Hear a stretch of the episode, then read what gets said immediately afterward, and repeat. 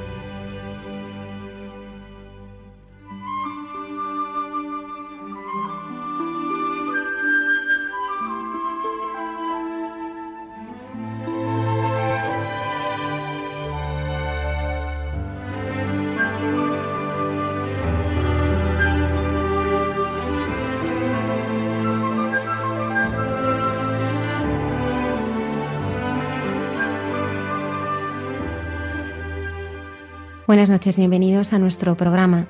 Desde su Varese natal nunca pensó que su misión estaría en España, pero hoy el padre Tomaso Pedroli de la Fraternidad Sacerdotal de los Misioneros de San Carlos Borromeo es párroco en San Juan Bautista, en Fuenlabrada. De su vocación y cómo es su vida fraterna y misionera hablamos con este joven sacerdote. Santa Teresa de Jesús sigue estando de plena actualidad cinco siglos después. ¿Qué la hace tan atrayente para el hombre de hoy? ¿Cómo puede iluminar la situación que vivimos?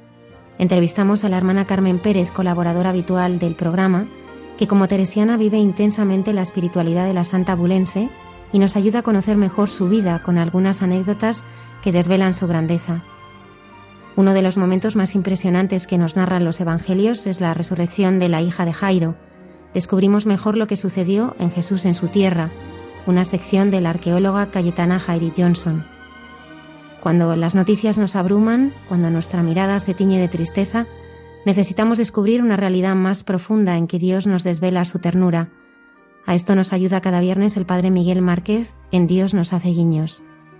Saludamos a Antonio Escribano en el control y a Lola Redondo en las redes sociales. Muchas gracias por acompañarnos. Comenzamos.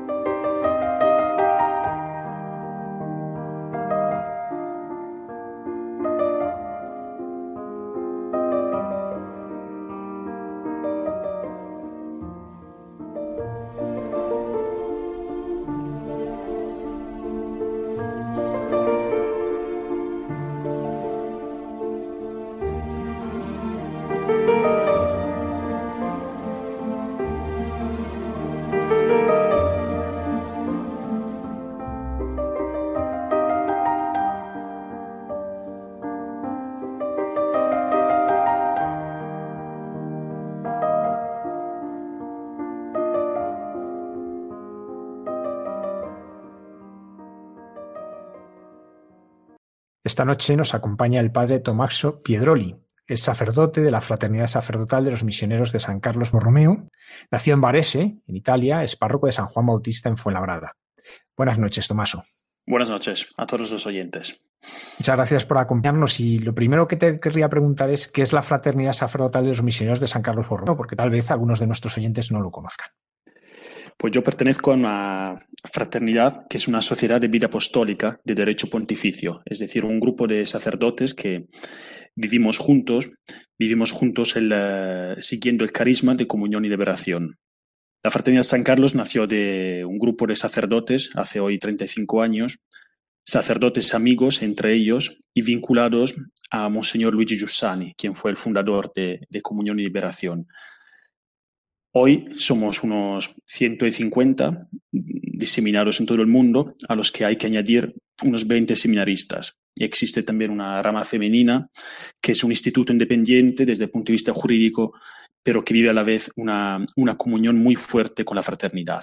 Esta rama femenina se llama las Hermanas Misioneras de San Carlos Borromeo, son unas 40 jóvenes.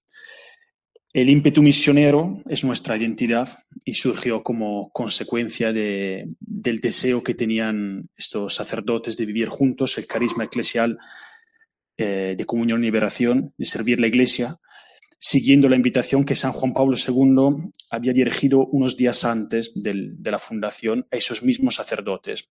Los recibió en audiencia y les dijo, salid de Italia e id a todo el mundo a llevar la verdad, la belleza y la paz que se encuentran en Cristo Salvador.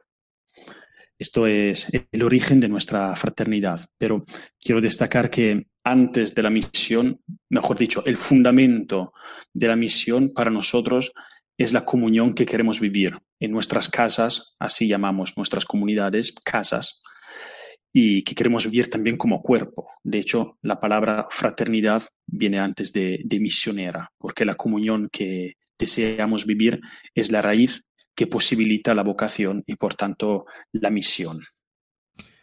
Padre Tomás, vamos a los comienzos, vamos a hablar hoy un poco de, tu vida y cómo el Señor se ha manifestado. ¿Cómo recuerdas la vivencia de la fe pues, en tu infancia, en tu adolescencia, en aquellos años en tu Arese? Pues mi vida ha sido y sigue siendo muy sencilla. Yo me crié en una ciudad del norte de Italia. La fe por aquel entonces aún formaba parte de la existencia cotidiana. He tenido la suerte de, crecer en una familia que me ha rodeado de cultura y belleza una casa llena de, de, libros y abierta al mundo. Mi abuelo daba clase en la universidad de filosofía, mi madre daba clase de historia del arte, mi padre fue durante muchos años concejal de cultura y de hecho sin que nadie en la familia fuera músico, mm, yo tuve la suerte de cursar estudios de, de piano, de canto, de dirección de coro. Siempre les estaré agradecido por la educación que me han dado. Y la fe, desde luego, no, no fue una pegatina que se añadió a todo esto, más bien era el origen y la meta a lo que tendía toda la educación que, nuestros padres me daban, a mí y a mis cuatro hermanos. Sin que hubiera necesidad de ello, vivíamos entre nosotros una vida permeada por la fe. Quiero destacar este, esta expresión, sin que hubiera necesidad de hablar de ello. Yo nunca me sentí forzado. La fe era el criterio sobre el que se desarrollaba la cotidianidad pero no, no recuerdo eh, rezos especiales o discursos cansinos que a, los niños, a los adolescentes, pues a veces alejan de la fe. Yo recuerdo una fe sencilla, una fe cotidiana que era la base de todo lo que vivíamos juntos en familia. Luego, otro aspecto importante fue la presencia de una comunidad de frailes franciscanos en la parroquia de mi barrio. Personas mayores, hoy ya se ha cerrado el convento, pero cuyos ojos brillaban de alegría y frescura. Personas que se daban sin reservas a todas las personas de mi barrio, a los pobres, sobre todo los más pobres, que cuidaban la liturgia con esmero, sobre todo la liturgia en las horas. Yo recuerdo que siendo monaguillo me encantaba ir a ver cómo rezaban vísperas, todos juntos, en el templo parroquial. Eran unos 15 frailes. Yo me sentaba, no entendía mucho de lo que estaban eh, haciendo, pero contemplaba su diálogo con el Señor, hecho de cantos y lecturas que aún no, no entendía, no conocía, pero que sabían a eternidad. Yo tengo estos recuerdos de mi, de mi infancia y a esos franciscanos yo les estaré siempre agradecido, porque despertaron en mí el deseo de entregar la vida. Yo creo que no hay discursos que puedan cambiar la vida del hombre y menos aún de un joven. Solo, solo funciona el ejemplo de una vida apasionada, llena de belleza. Luego yo me separé un poco de la vida de la parroquia después de los 14 años, como hace la inmensa mayoría de los jóvenes. No hubo ningún problema, ningún roce, ningún malentendido. Yo creo sencillamente que la propuesta que me llegaba de la parroquia no estaba a la altura de las inquietudes de un chico que empezaba la adolescencia. En esa etapa yo buscaba, buscaba ser amado, buscaba ser acogido en un grupo, quizá esto fue lo que faltó. Pero fue justo lo que encontré un par de años después en los jóvenes del movimiento de, de comunión y liberación. ¿Y cómo fue el conocer el movimiento? ¿Cómo te encuentras tú con esta realidad tan preciosa de la vida de la Iglesia? Pues la palabra encuentro creo que define bien mi, mi, mi, relación con, con, el movimiento siempre me, me, llama la atención cuando leo el Evangelio de San Juan, el encuentro de los primeros discípulos con, Jesús. Jesús eh, entra en sus vidas de forma misteriosa, despertando en ellos un, atractivo enorme y entra en sus vidas mientras ellos estaban pues inmersos en, sus tareas. Así me pasó a mí. Pues en el colegio yo me encontré con algunos compañeros de clase quienes me invitaron a, participar en, sus reuniones. Yo realmente empecé por una chica, por una chica que, pues, que me interesaba y por tanto pues empecé a, frecuentar, a frecuentar esos, esos chavales, esos chicos. Empecé con 15 años, pero he de reconocer que allí floreció lo que el Señor había sembrado en mi corazón durante los años en que había frecuentado la parroquia, porque encontré en Comunión y Liberación una comunidad, amigos con los que compartir la vida, el estudio, el tiempo libre, las vacaciones, eh, ir al cine, a la montaña, la pasión por la música. Éramos muchos, los adultos que nos acompañaban eran pocos, pero quizá esto fue lo que hizo que maduráramos tan rápido, pese a nuestros errores de la adolescencia. Porque los descubrimientos de uno en ese grupo eran los descubrimientos de todos. Las dificultades de uno se llevaban entre todos. Pues bien, eso no era el paraíso la tierra, había muchos malentendidos entre nosotros, pero la vida de comunidad que hacíamos, eh, siendo muy distintos entre nosotros, fue para mí la chispa que encendió el fuego que, que apareció después, o sea, el fuego de la vocación. ¿Y cómo, cómo, aparece esta llamada al sacerdocio? ¿Cómo el Señor te va llamando? Pues un fuego, un fuego que, eh, que Jeremías describe como un fuego que, que, arde en mis entrañas, dentro de mí, que, que intento contener, procuro contenerlo y no puedo.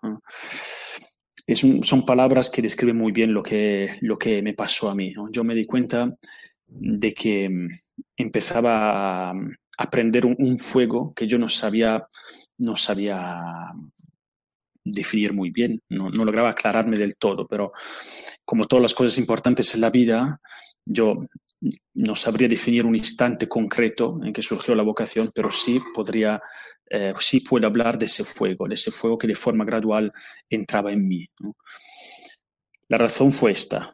Yo encontré la vida de la iglesia hecha carne en una comunidad concreta y quería que eso fuera para siempre, que fuera eterno, vi que esa comunidad que se juntaba en nombre de Cristo tenía unos sacerdotes que se dedicaban por entero a ella, a la construcción de la comunidad. Lo más llamativo es que esos sacerdotes no, no eran sacerdotes, no eran personas especialmente carismáticas, eran personas normales y corrientes, algunos incluso limitados. Pero lo que llamaba la atención en ellos es que daban toda su vida para que Dios fuera conocido y amado. Y eso para mí fue un flechazo.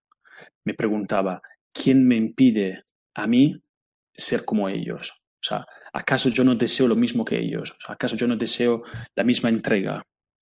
Entendí que la cuestión en la vida no es la perfección, ser perfectos, siguiendo cánones de perfección que te da el mundo, sino ser de Cristo. Entonces así empezó este, se despertó en mí la inquietud, el deseo de, dar la vida y de ser como ellos.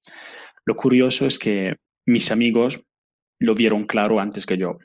Vieron claro que, que estaba sucediendo algo en mi vida. Una chica con la que estaba saliendo y a la que quería mucho me dijo un día ya tenía 18 años y llevábamos un año juntos, me dijo, yo creo que tú estás pensando en hacerte sacerdote, pero no tienes valentía para decírmelo. Me dejó boquiabierto porque yo nunca le había comentado nada de mi inquietud, nunca. Yo la tenía esa inquietud, pero jamás se me había ocurrido decirle algo. Es más, estando con ella me había incluso alejado de ciertas actividades e incluso de la, de la oración. Sin embargo, ella supo ver en mí, supieron ver en mí, mis amigos, que el Señor estaba actuando. Y esto para mí fue, esta fue la confirmación, la vocación. O sea, me, me di cuenta de que yo no elijo la vocación, o sea, yo no he elegido ser sacerdote.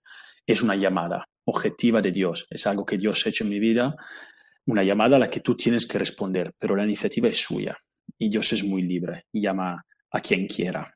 De hecho, muchas veces he pensado, ¿por qué no llamas a ese otro? Y yo me quedo con esta chica, quizás sería mejor. Pero no, el Señor tenía pensado otra cosa. Yo creo que, para resumir, creo que la llamada sacerdocio se caracterizó como el deseo, eh, o sea, el, aclararse en mí del, de la entrega como única medida posible, o sea, como única forma de, de vida desde luego también el matrimonio es una, es una entrega, lo sé perfectamente. A mí el Señor me llamó al sacerdocio y tengo que estar agradecido. Padre Tomaso, cuando un joven dentro del movimiento de comunicación experimenta la llamada al sacerdocio, pues en unos casos eh, acuden a seminarios diocesanos, en otro entran en comunidades religiosas y en otro, como es tu caso, acuden a la fraternidad misionera. ¿Por qué en concreto tú es en la fraternidad misionera donde encuentras que es el lugar para responder tu sí a Dios? Sí, yo voy a ser sincero, yo no pensaba en la misión para nada. Yo lo único que quería era ser de Jesucristo. O sea, yo quería ser como don Roberto, quería ser como don Fabio, quería ser como mis amigos, o sea, quería dar la vida. Y pese a todas mis imperfecciones y pecados, al cumplir los 17 años, 18 quizá, entendí que ya no había otra cosa en la vida más interesante que, dar, que dar la vida al Señor.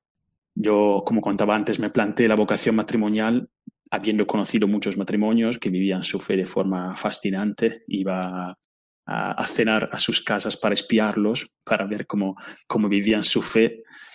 E imaginaba mi futuro, cuando yo también tendría cinco o seis hijos como ellos, pero tuve que rendirme y reconocer que el Señor me estaba llamando a servirle en el sacerdocio. Entonces, la llamada a la misión en eso floreció después, floreció cuando yo me di cuenta de que no podía ser yo mismo, no podía ser lo que el Señor me llamaba a ser, sin eh, seguir lo que Él había empezado en mí. Y lo que Él había empezado en mí era la pertenencia a una comunidad concreta, que era la comunidad eh, de mi ciudad, de Movimiento de Comunión y Liberación. Por tanto, eh, para mí fue algo casi natural dirigirme a la Fraternidad San Carlos, a mi congregación, que es una congregación misionera, aunque no conocía a nadie. Y eso es muy curioso. O sea, yo no conocía a nadie de la, de la fraternidad. Luego, cuando empecé a, cuando empecé mi, eh, a verificar la vocación, a, a, discernir la vocación, sí que conocí a algunos seminaristas y, por supuesto, los formadores. Pero yo no conocía la fraternidad. Por tanto, tampoco eh, surgió en mí la, la misión como, una, como un ímpetu. Lo que sí surgió en mí fue la certeza de que tenía que seguir toda mi, tenía que seguir lo que el Señor había suscitado en mi historia. Y el hecho de que esa historia me llevara a esa congregación misionera que propone la vida en comunidad como pilar, digamos, porque la, comunión que vivimos en nuestras comunidades, en nuestras casas, es el pilar, pues el hecho de que fuera congregación misionera vino después, por así decirlo. Fue como una consecuencia que entendí con el paso del tiempo. Yo cuando empecé el seminario lo que pensaba era en, en el camino que me esperaba, el camino del conocimiento de Cristo y de mí mismo y pensaba, si luego él me pide irme de misión, yo voy con gusto. Y, así fue. Pero la, la, llamada a la misión vino después. Ahora estoy en España, pero no descarto que, me envíen algún día a otro sitio. Nosotros en la Feria de San Carlos estamos abiertos a, toda posibilidad. No tenemos plazos que cumplir. Por tanto, si, si sigo siendo útil en España, pues me quedaré en España mucho tiempo. Y si la Iglesia me pide otra tarea, yo estoy listo para irme a otro sitio. Todo esto no es inmediato porque estamos hechos de carne y hueso y tenemos sentimientos. Por tanto, eh, si tuviera que irme hoy de España, pues sí que, sí que me costaría, no digo que no. Pero creo que podemos mirar con ligereza eh, la obediencia a nuestros superiores, vivirla con esta ligereza, porque la fraternidad entre nosotros, la fraternidad que vivimos entre nosotros, nos sostiene en el día a día. Y esto es lo que nos define, más allá de los éxitos o, fracasos de nuestro ministerio. ¿Qué es lo más bonito? Es una pregunta un poco difícil, pero bueno, eh, ¿qué es lo más bonito de tu vocación sacerdotal y misionera? ¿Qué es lo que tú cuando miras, no lo que es tu vida, dices, pues esto es tal vez lo que ahora en este momento más, más brilla, más evidente es para mí? Lo que más brilla es la posibilidad de vivirla juntos, junto a unos hermanos. Sin duda, esto para mí es lo primero. Lo más bonito de mi vocación es que Dios me haya llamado a entrar en su comunión, en la comunión del Padre, del Hijo y del Espíritu Santo. Esta comunión a mí se me hace muy evidente y concreta en la vida de comunidad a la que el Señor me ha llamado. El Señor me ha llamado a una congregación que eh, propone la vida, eh, la vida común entre nosotros. Tenemos una regla muy concreta como forma para entrar en la comunión de que vive Dios en sí mismo. Luego, si, tuviera que sacar una lista de, las cosas más bonitas que he vivido en estos años, pues vienen los frutos, vienen todas esas cosas que, florecen a tu alrededor sin que, sin que tú sepas cómo, como dice Jesús en el Evangelio, cuando habla la, de la semilla de la fe que, que crece a lo largo del tiempo y que siempre me ha parecido un, icono de la vida sacerdotal, porque los sacerdotes vemos que a nuestro alrededor florece la vida sin que nosotros sepamos cómo. De hecho, no sabemos, yo no sé qué fruto tendrá mi presencia aquí en estas parroquias en Fulabrada, no sé qué papel tengo en la gran historia del amor de Dios con, los hombres, pero sé que soy privilegiado porque el Señor me ha llamado a, a vivir en comunión y la vida sacerdotal que llevamos juntos es lo más bello que, Dios hubiera podido regalarme. Somos cuatro sacerdotes en casa, vivimos, eh, vivimos una, regla que nos permite comer, cenar juntos todos los días, ayudarnos en las dificultades, compartir, compartir lo que, lo que es la vida, por tanto nuestro, nuestro ministerio, también los éxitos, también lo que, lo que lo que el Señor hace surgir a nuestro alrededor, pero sobre todo nos permite la vida entre nosotros, nos permite dar a todas las cosas la importancia que, tiene. A veces yo he visto en algunos sacerdotes que viven solos que eh, es, muy, es muy difícil mirar con objetividad lo que, lo que surge a tu alrededor o incluso tus fracasos. En cambio, la, la ligereza que permite la vida común y la obediencia también, porque la vida común está llena de, obediencia. Hay que aprender a perdonar, hay que aprender a pedir perdón, hay que, hay que dejar espacio al otro, hay que entender sus tiempos. Pues esto, todo esto para mí es, el, es un tesoro precioso. Es lo más bonito, seguro, de, de estos años. Luego, que el Señor me haya llamado hasta España para aprender esto, me parece igual de precioso. O sea, eh, si me llama África para, para, aprender algo más de mí y algo más del amor que me tiene, yo encantado, me voy a África mañana. Padre Tomaso, ¿qué certezas te sostienen hoy en tu camino? es, una, pregunta complicada. O sea, la, certeza que, que el Señor acompaña mi vida con una ternura que yo no podría darme. Yo veo que por mi temperamento, por mi carácter, también por mi historia, tiendo a, ser muy duro, tiendo a, tiendo a ser muy duro no solo con las personas, sino también conmigo mismo. Si hay algo de que, del que yo no puedo dudar, la certeza que, sobre la que se funda mi vida, es que vivir con el Señor me permite mirarme a mí mismo y por tanto mirar todo lo que Él me da con una ternura que, que yo no podría, no podría darme. Pienso en la, en la mirada sobre mi pecado, pienso en, la, eh, en el misterio que, que, es ver florecer otras vocaciones a mi alrededor, sobre todo al matrimonio, y, pienso, si no tuviera esa ternura del Señor que me, que me lanza cada vez después de un error o después de un, de un, de un acto de soberbia mío porque pienso que, que me he portado bien en cambio no es así, no es que me haya portado bien, es que el Señor me ha llamado a vivir con Él. Si no tuviera esa ternura, eh, si esta ternura no, no acompañase mi vida, yo no sería nada. Padre Tomás, hoy tal vez de un modo más claro se redescubre la necesidad de la parroquia en la vida de la gente. Tú lo vives desde una pertenencia a un movimiento que te da un lugar privilegiado para contemplarlo. ¿Qué es lo que tú ahora mismo, en todo lo que estamos viviendo, ves que aporta la parroquia a la vida de las personas y también a la vez en qué ves que habría que evolucionar la vida de las parroquias para responder mejor a la necesidad actual que tiene la gente del Señor? Cuando empecé mi ministerio sacerdotal, yo pensaba que la parroquia fuera una institución un tanto antigua, digamos. Pensaba que, que quizá, no, quizá no esté a la altura de, las necesidades de la gente. Algunos la viven así, como un lugar al que hay que ir solo para consumir sacramentos y ya está.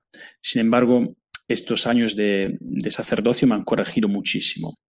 Lo estoy descubriendo ahora. Yo nunca habría pensado ser párroco. Yo estaba destinado a otro tipo de ministerio y sin embargo, pues aquí estoy. Llevo ya siete años aquí. Yo veo esto, que la parroquia eh, puede ser una casa para muchas personas. O sea, vivimos una época eh, rota, donde las personas están rotas en sus afectos, en sus relaciones, personas que ya no se saben mirar, no se saben, no saben por dónde mirar, no encuentran algo que, que les dé luz, que les dé esperanza en medio de la incertidumbre, la confusión. Pensemos en la confusión afectiva en la que nuestros jóvenes y no tan jóvenes están inmersos. ¿Qué les puede ofrecer una parroquia? Una casa. O sea, la parroquia puede convertirse y debería convertirse, a mi parecer, cada vez más en una casa. Una casa que ofrece relaciones verdaderas, un lugar físico, por tanto, en el que encontrar personas concretas, una comunidad, personas imperfectas, pero que desean, como tú, como yo, ir juntos hacia Dios, porque nadie puede caminar solo. Yo creo que esto es lo que aporta la parroquia a la vida de las personas y, sí, la gran aportación que podemos, que podemos ofrecer al mundo de hoy. Ofrecer una casa, ofrecer un tejido de, de relaciones. Quizá en los próximos años habrá menos parroquias en Europa, pero estoy cada vez más convencido de que si las parroquias están vivas, eh, esto nos permitirá centrarnos en lo esencial, que es el anuncio de la fe, y despojarnos de, muchas ideas o actividades o preocupaciones que, son preocupaciones mundanas o actividades que se llevan a cabo porque siempre se ha hecho así. En ese sentido, si, si tuviéramos, y lo digo y me lo digo a mí mismo, si tuviéramos más valentía, yo creo que podríamos anunciar la fe con mucha más frescura, si viviéramos así la parroquia como una casa. A mí me ayudó muchísimo la, la llamada profecía de Ratzinger, el entonces eh, profesor Ratzinger, era sacerdote, no era ni obispo, dijo en 1969, dijo, dio una conferencia sobre la, la iglesia que me, que siempre me ha, me ha llamado la atención. Dijo así, de la crisis de hoy, y hablaba hace 50 años, surgirá mañana una iglesia que habrá perdido mucho, será pequeña, tendrá que empezar todo desde el principio. Ya no podrá llenar muchos de los edificios construidos en una coyuntura más favorable. Perderá muchos de sus privilegios, se presentará de un modo mucho más intenso que hasta ahora como la comunidad de la libre voluntad, a la que solo se puede acceder a través de una decisión. Como pequeña comunidad, reclamará con mucha más fuerza la iniciativa de cada uno de sus miembros y estará viva. Esta frase para mí define perfectamente el horizonte que, nos espera. Una, comunidad viva, una comunidad fresca donde las personas puedan, eh, libres de, de complicaciones y de, y de otras preocupaciones puedan vivir su fe y puedan así ser eh, la sal de la tierra, la luz del mundo, como, como nos pide Jesús. Padre Tomaso, siempre que hablamos de la misión pensamos en selvas, canoas por el río. En España, por la influencia del Padre Llorente, pues en, grandes zonas de, nieve y hielo.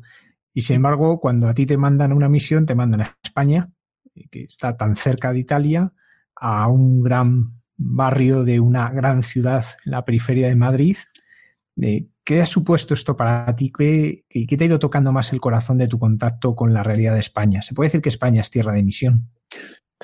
Yo creo que toda tierra es tierra de misión. O sea, creo que deberíamos tener la valentía de abandonar ciertos esquemas, ciertas ideas que tenemos y entender que toda tierra es tierra de misión. Por tanto, nuestras familias son tierra de misión, nuestras parroquias son tierra de misión, los colegios son tierra de misión, toda tierra es tierra de misión. Al principio, sí es cierto que cuando uno está a punto de terminar el seminario y ve a sus hermanos que, que, que van a, China, que van a África, eh, yo quería ir a Latinoamérica, y, y te destinan a España, tú piensas, habré hecho algo malo, ¿no? Igual me están castigando. A bromas aparte no es así. No, mm, nos hemos dado cuenta, todos sabemos de que todos sabemos que aquí en Europa ya no se conoce a Dios. La primera pobreza y por tanto el primer objetivo de un misionero es eh, paliar la ignorancia de Cristo. O sea, eh, la verdadera pobreza es no conocer a Dios. La verdadera y primera necesidad es anunciar a Cristo. Y esta es la misión. Por tanto, nosotros hemos abierto en estos años casas en, todo el mundo, en África, en Latinoamérica, en China y a la vez también en Hungría, en, eh, Inglaterra, en España, en Italia. Toda, toda tierra es, es tierra de misión. A mí personalmente, aquí, eh, estos años en España me han ayudado a entender que realmente no hay ninguna circunstancia eh, y ningún país, ninguna cultura que pueda detener el anuncio de la fe. Luego está claro que aquí en España hace falta, yo soy italiano, para, para entrar en la cultura española, por tanto, en la forma de vivir la fe, hace falta un largo trabajo de, de, reflexión, de diálogo, de conocimiento. De hecho, aquí yo veo una fe muy parecida a la que se vive en Italia y a la vez muy distinta.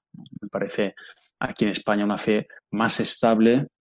Eh, en Italia la fe es más una costumbre. Aquí en España la situación es distinta. Llama la atención también la, el papel que tiene el sentimiento en la vida de fe. Y esto a mí me corrige mucho porque yo soy muy frío. Yo vengo de un pueblo muy frío.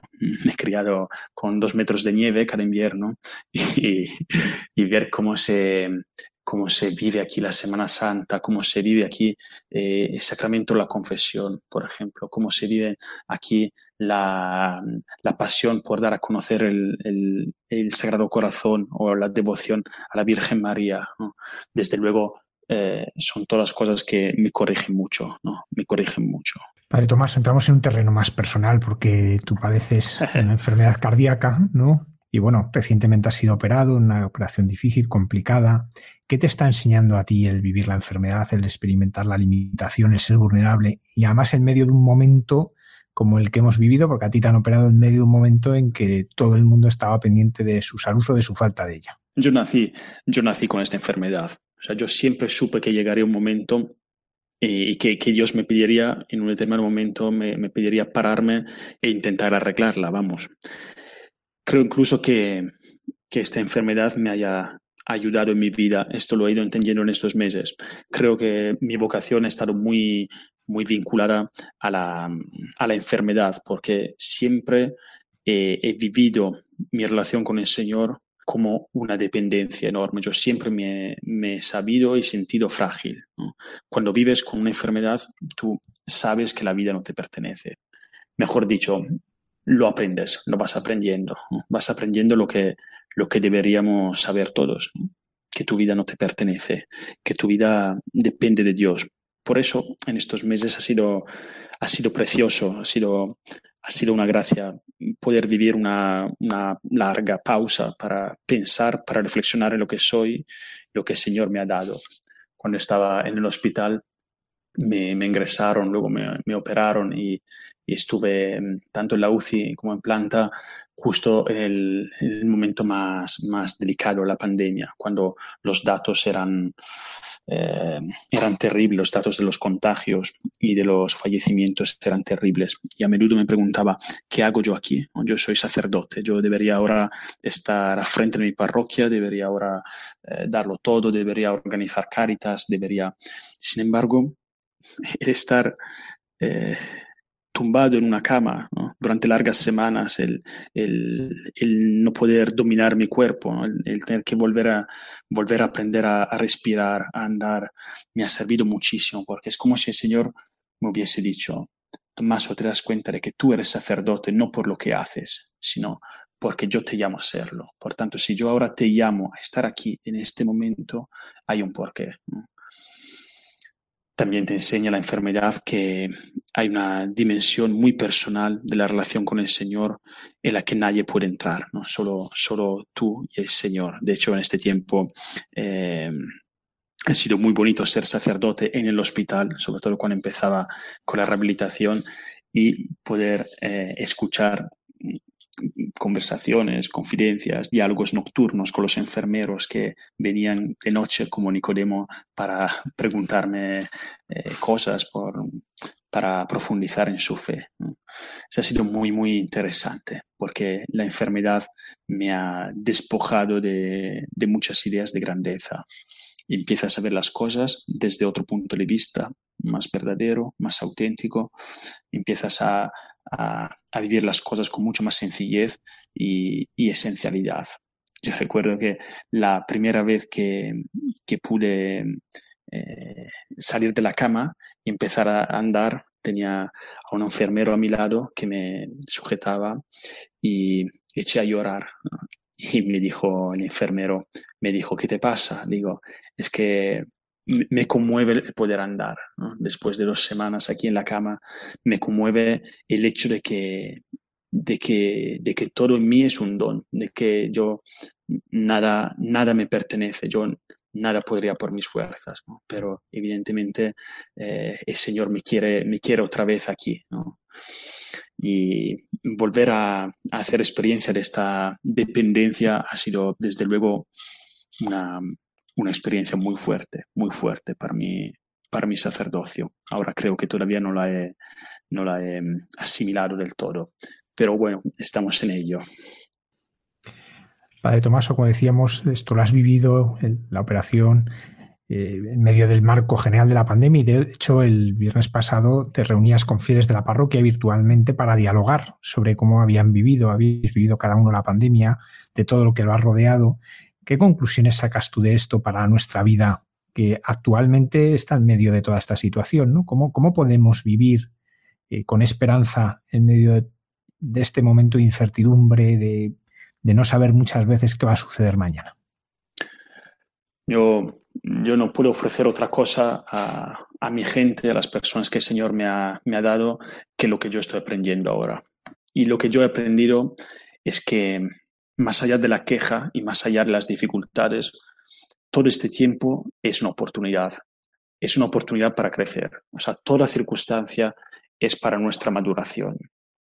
Puse como, puse un, envié una pregunta a, a mis feligreses ¿Qué hemos aprendido en este tiempo? Una pregunta, un título que quería ser una provocación. O sea, nosotros eh, en, todo, en toda circunstancia podemos aprender algo. O sea, no hay ninguna circunstancia que impida nuestra maduración en la fe y por tanto no hay ninguna circunstancia, ninguna pandemia y ningún virus que pueda detener la acción de Dios en nuestras vidas.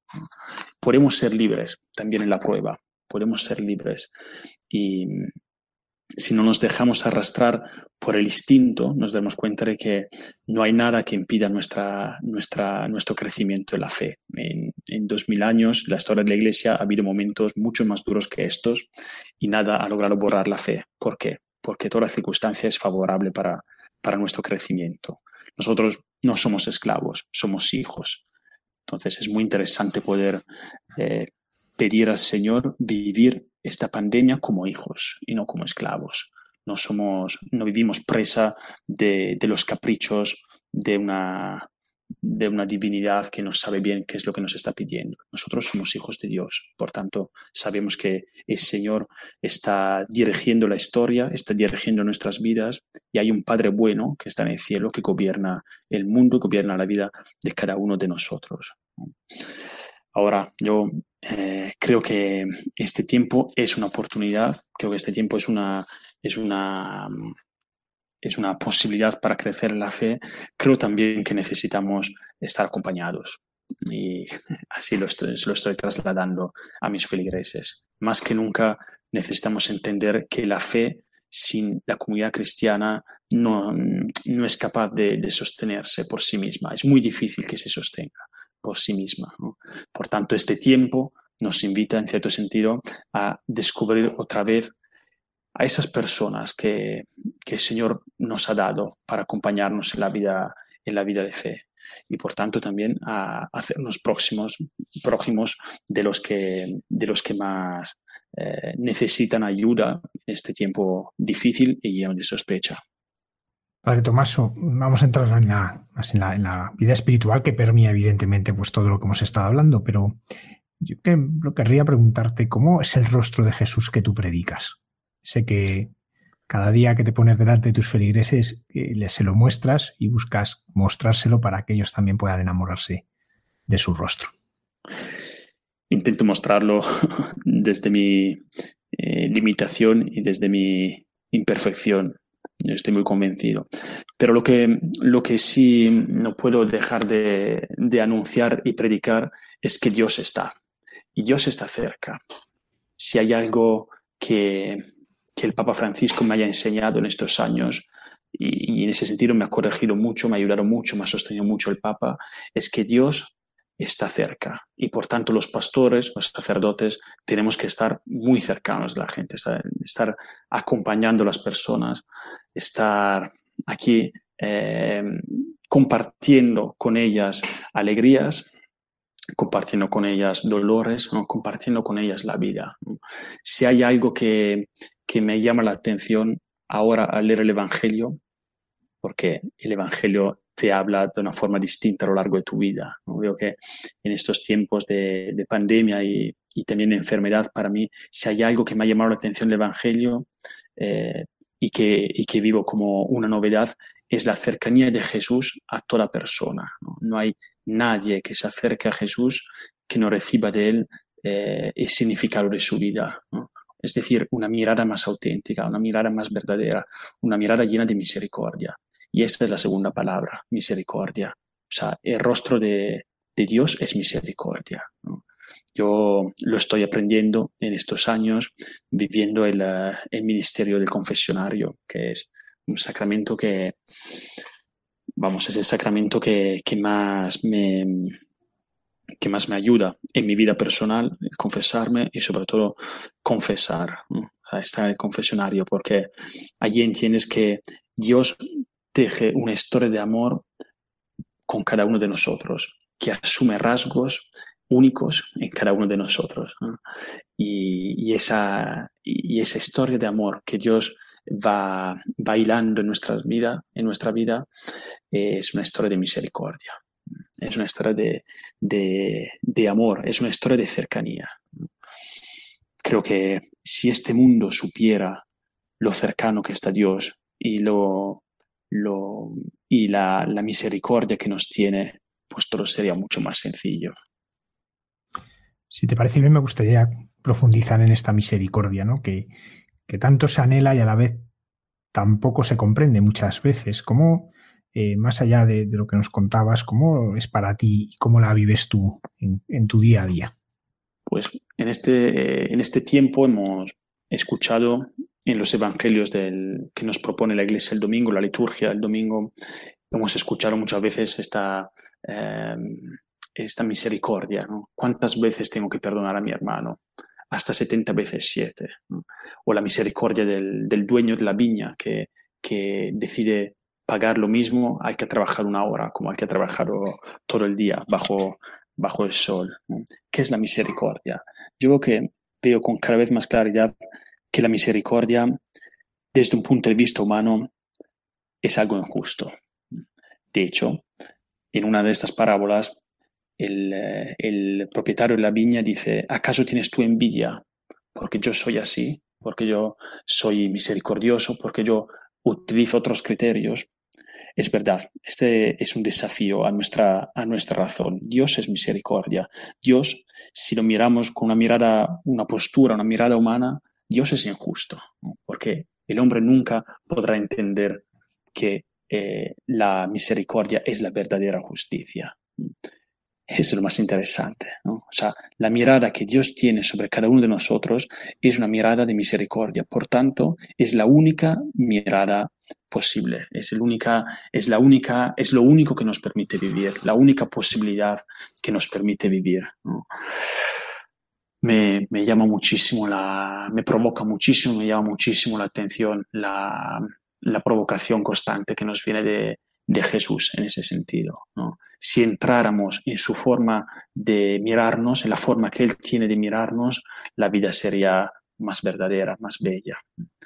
Cuando, cuando Jesús le responde a Pedro, hasta 70 veces 7, justamente dice, esto es imposible para ti. Parece una vez más injusto, porque Dios nos debería pedir algo injusto, porque Dios quiere que seamos como Él. Yo sé perfectamente que no lograremos nunca llegar a, su, a su a su vida, no llegaremos nunca a llegar a su vida del todo, pero sí podemos empezar, podemos empezar a adentrarnos en ella. Y viviendo la, la, vida cristiana, nosotros vivimos la, la, misma vida de Cristo. Y esto es súper interesante. ¿no? Por tanto, la misericordia se convierte así en la única medida posible sobre, sobre la realidad ¿no? y por tanto también sobre mi vida, sobre mi pecado, ¿no? porque mi pecado ya no es la última palabra, ¿no?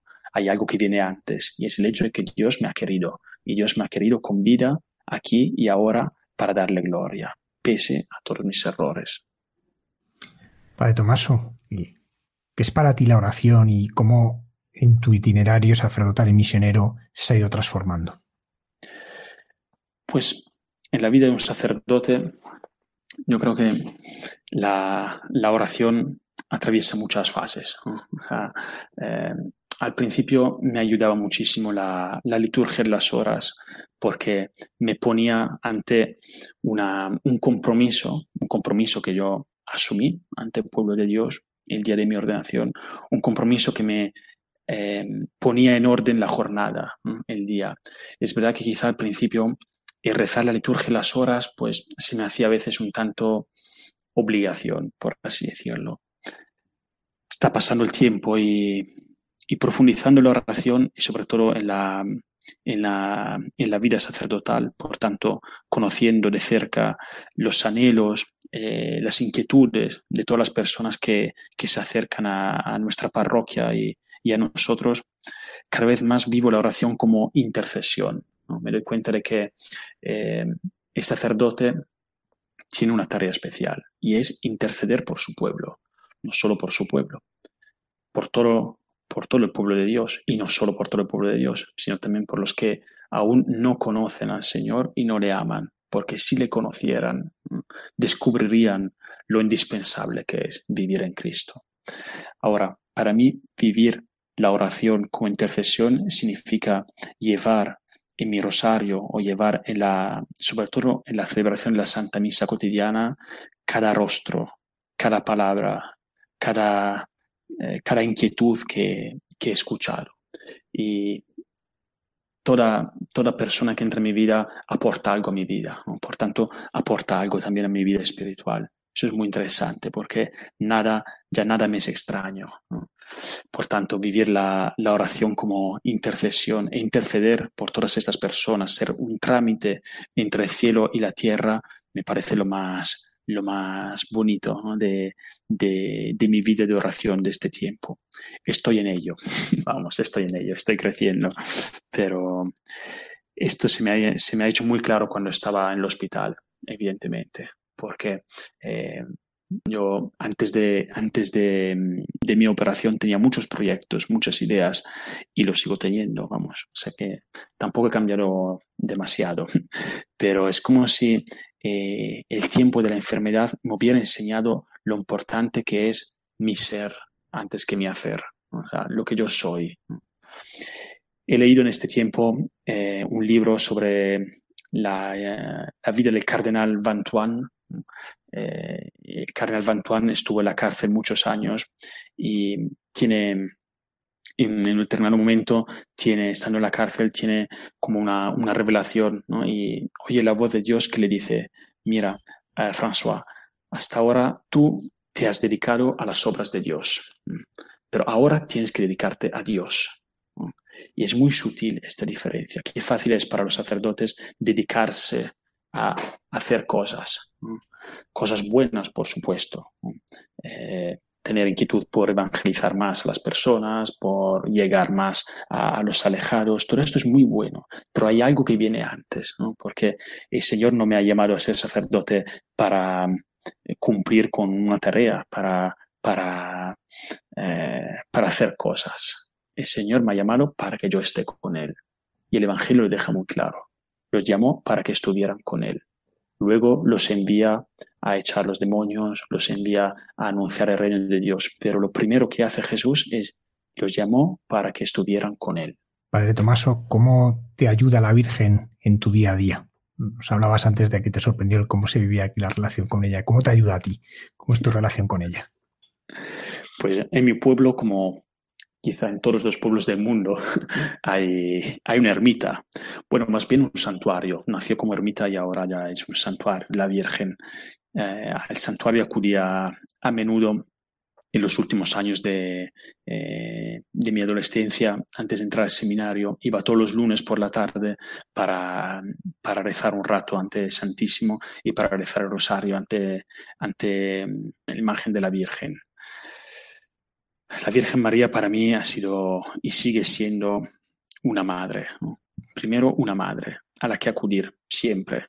Cualquier cosa pase en la vida. En los momentos más difíciles, eh, el rosario ha sido como un ancla. Yo pienso, eh, pienso en, cuando estaba en la UCI, ¿no? tenía breviario, no podía celebrar la Eucaristía, no podía hacer nada, solo podía rezar el rosario. Entonces contaba con los dedos y de vez en cuando venían los enfermeros y me decían, y me veían que agarraba un dedo, ¿no? porque luego cuando estás con morfina tampoco, tampoco estás muy consciente. Por tanto me decían, pero qué, ¿qué hace, padre? ¿Qué hace? Digo, estoy rezando el rosario ay, perdón, no quería molestarla. Me, impactaba eso, ¿no? porque todos en Italia, gracias a Dios, saben qué es el rosario. Pero lo, que más me impactaba esto es, es, pensaba, ves, ante la Virgen todos se detienen, ¿no? hasta la enfermedad se detiene. O sea, hay algo que viene antes de tu enfermedad, hay algo que viene antes de la dificultad que puedas vivir, y es la presencia de una madre, una madre a la que acudir siempre. Luego hay, una segunda, hay un segundo aspecto que, que me está sosteniendo mucho en los últimos años y es que eh, María es la Virgen, es decir, es la que nos enseña a, vivir la realidad con una postura más libre, más virgen, por tanto, una forma de amar distinta, pero más verdadera, porque hoy ya nadie mira la vida con virginidad. Todos estamos, estamos, nos afanamos en, en poseer, en hacer cosas, en buscar placer, en buscar satisfacción. ¿Qué es lo que me enseña eh, la Virgen María? Me enseña que la virginidad es una experiencia posible en la que todos podemos, podemos adentrarnos, todos. Seamos sacerdotes, seamos eh, casados, estemos casados, trabajemos, que estemos jubilados, en cualquier momento de la vida, todos podemos aprender esta mirada eh, pura sobre la vida y sobre los demás y sobre las cosas que tenemos. La Virgen María nos enseña y me enseña, en ese sentido, me acompaña a mi vocación, eh, proponiéndome un estilo más, más sencillo de vida, más virginal, más, más que sabe amar sin pedir cuentas de lo que, de lo que ama sin pedir nada a cambio, sino eh, deseándolo todo. Esta postura de apertura de la que se enamoró el Señor y, y, sobre la que luego fundó todo lo que eh, vino después, es decir, su iniciativa de entrar en el mundo. El Señor se enamoró de esta virginidad, una virginidad interior y exterior. Padre Tomaso Pedroli, sacerdote de la Fraternidad Sacerdotal de los Misioneros de San Carlos Borromeo y párroco de San Juan Bautista de Fuenlabrada, muchísimas gracias por compartir esta noche con nosotros este testimonio precioso de una vida sencilla, pero una vida grande porque es una vida en Dios. Muchísimas gracias. A vosotros.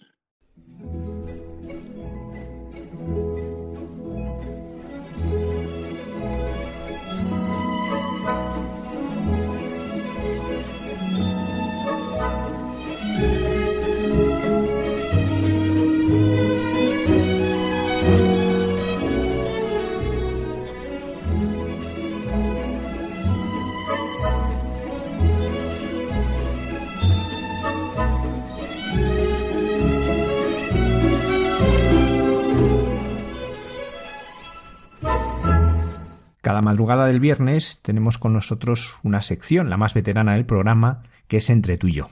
Un precioso diálogo que mantienen la hermana Carmen Pérez, teresiana, y José Manuel Palomeque, en el que dialogan de distintos aspectos de la vida espiritual y de las cosas que van sucediendo en, el día a día. Es una sección que muchos de nuestros oyentes nos escriben para decirnos lo muchísimo que les ayuda y que muchas veces ha iluminado incluso miles de sacerdotes que nos lo han pedido.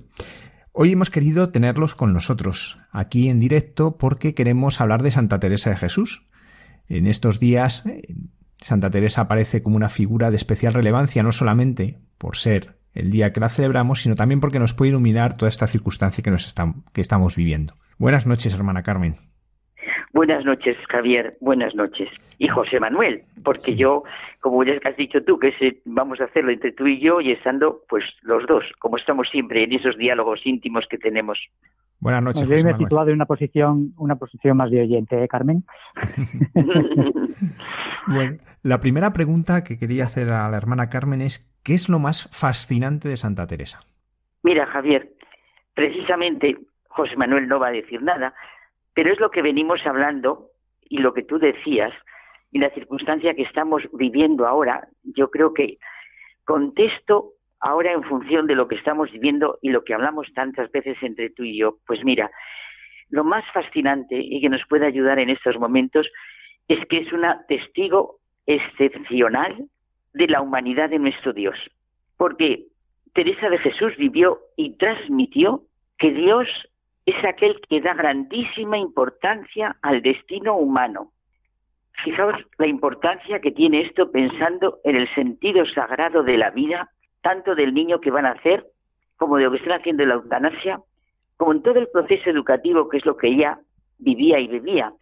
Claro, me parece, me preguntas qué es lo más fascinante para mí, es que iba a decir que nací con Santa Teresa de Jesús. Quiero decir que me eduqué, me parece una persona tan cercana, tan cercana que no puede ser más.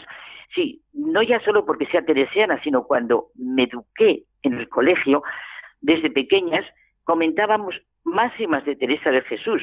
Para nosotros era eh, eh, expresiones de ella que ahora se dicen, pues vamos, el desayuno, la comida, la cena, nada te turbe, nada te espante, todo se pasa, solo Dios basta, quien a Dios tiene nada le falta, no sabíamos todo. Y luego hay una cosa que es un hecho maravilloso, es que mi fundador le pasó que vivió y se alimentó de Teresa de Jesús.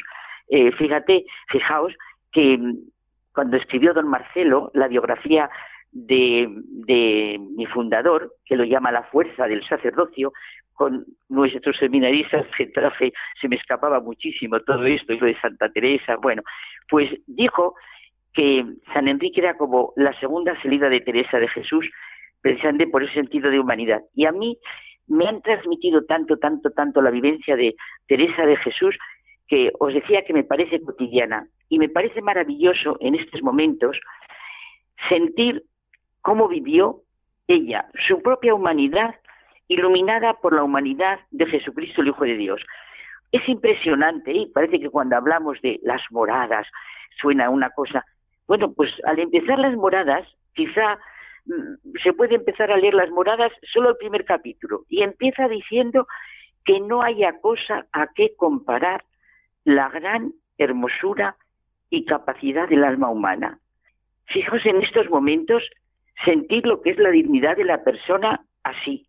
Vamos, es para leer a solas este capítulo como, como eh, ella dice, porque no es pequeña lástima y confusión que por nuestra culpa no nos entendamos a nosotros mismos, ni sepamos quiénes somos. Y diría, no es pequeña lástima y confusión que le preguntaran a uno quién es su padre, quién es su madre, y, no supiera, así como por eso no nos está pasando en nuestro momento que de verdad, de verdad, no sabemos quiénes somos y cuál es nuestro sentido y destino de la vida. Ella se entusiasma, y eso vamos, yo creo que en todas las preguntas se me, se me escapará, con la humanidad de Jesucristo, porque en Él ve y siente, pues eso, que es nuestro camino, nuestra verdad, nuestra vida, y cómo exclama esto que yo me digo muchísimas veces, y en el que se entiende perfectamente con Teresa de Jesús lo que realmente significa la creación, cómo nos ha creado y cómo nos ha redimido, cuando dice, oh amor que me amas más de lo que yo me puedo amar y entiendo. Pues yo creo sí que es una testigo, pero excepcional, excepcional. Eh, y eso, José Manuel y yo, cuando hemos estado hablando, pues verdaderamente nos, iluminaba ella constantemente y constantemente se nos escapaba la expresión Teresa de Jesús, como me pasaba, fíjate, cuando hacíamos comentarios de textos con los seminaristas, al ver cualquier pensador o cualquier, yo sentía ese prodigio de, de, de humanidad que nos transmite Teresa de Jesús y cómo ilumina, y no digamos, no me quiero meter ya en ese follón, pero es una maravilla cómo ha sentido y vivido lo que es su condición de mujer, porque es una, es una maravilla el sentir cómo ella vivió mm, siendo hija de la iglesia y en ninguna manera sintió, es que claro, es que una mujer de ahora, y, con lo que pasó ella, que sabéis perfectísimamente que, bueno, como en la Inquisición, estuvo en la Inquisición, todo lo que pasó, pero ella sintió, no sintió esa, mm, qué sé yo, iba a decir es que me sale tontería con todo eso de lo del género, yo es que no puedo con eso. Y quizá porque desde toda mi vida he vivido un sentido de mujer como el que transmite Teresa de Jesús, que es completamente un icono para cada edad, cada época. Bueno, no sé, me entusiasmo con esta mujer porque es fascinante, verdaderamente. Han pasado cinco siglos ya y sin embargo sigue siendo muy actual. ¿Qué es lo que la hace tan actual, tan de hoy para nosotros a Santa Teresa de Jesús? Es precioso lo que estás diciendo. Fíjate, eh, comentábamos, José Manuel y yo, mm, un artículo de Roz Carballo al que llaman el padre de la medicina psicosomática. Y comentábamos la estructura del alma de Santa Teresa. Yo simplemente al acabar dice que de tantas de sus frases de Teresa de Jesús, fijaos lo que dice, que podrían servir de lema para un psicoterapeuta actual, él escogería esa maravillosa de humildad es andar en verdad. Dice que es la mejor definición de la humildad que tantas veces hemos repetido. Y también cierra este médico el artículo que está escribiendo con esta otra frase de Teresa de Jesús. Y andamos acá como unos pastorcillos bobos que nos parece alcanzamos algo de vos y debe ser tanto como no nada, pues en nosotros mismos están grandes secretos que no entendemos.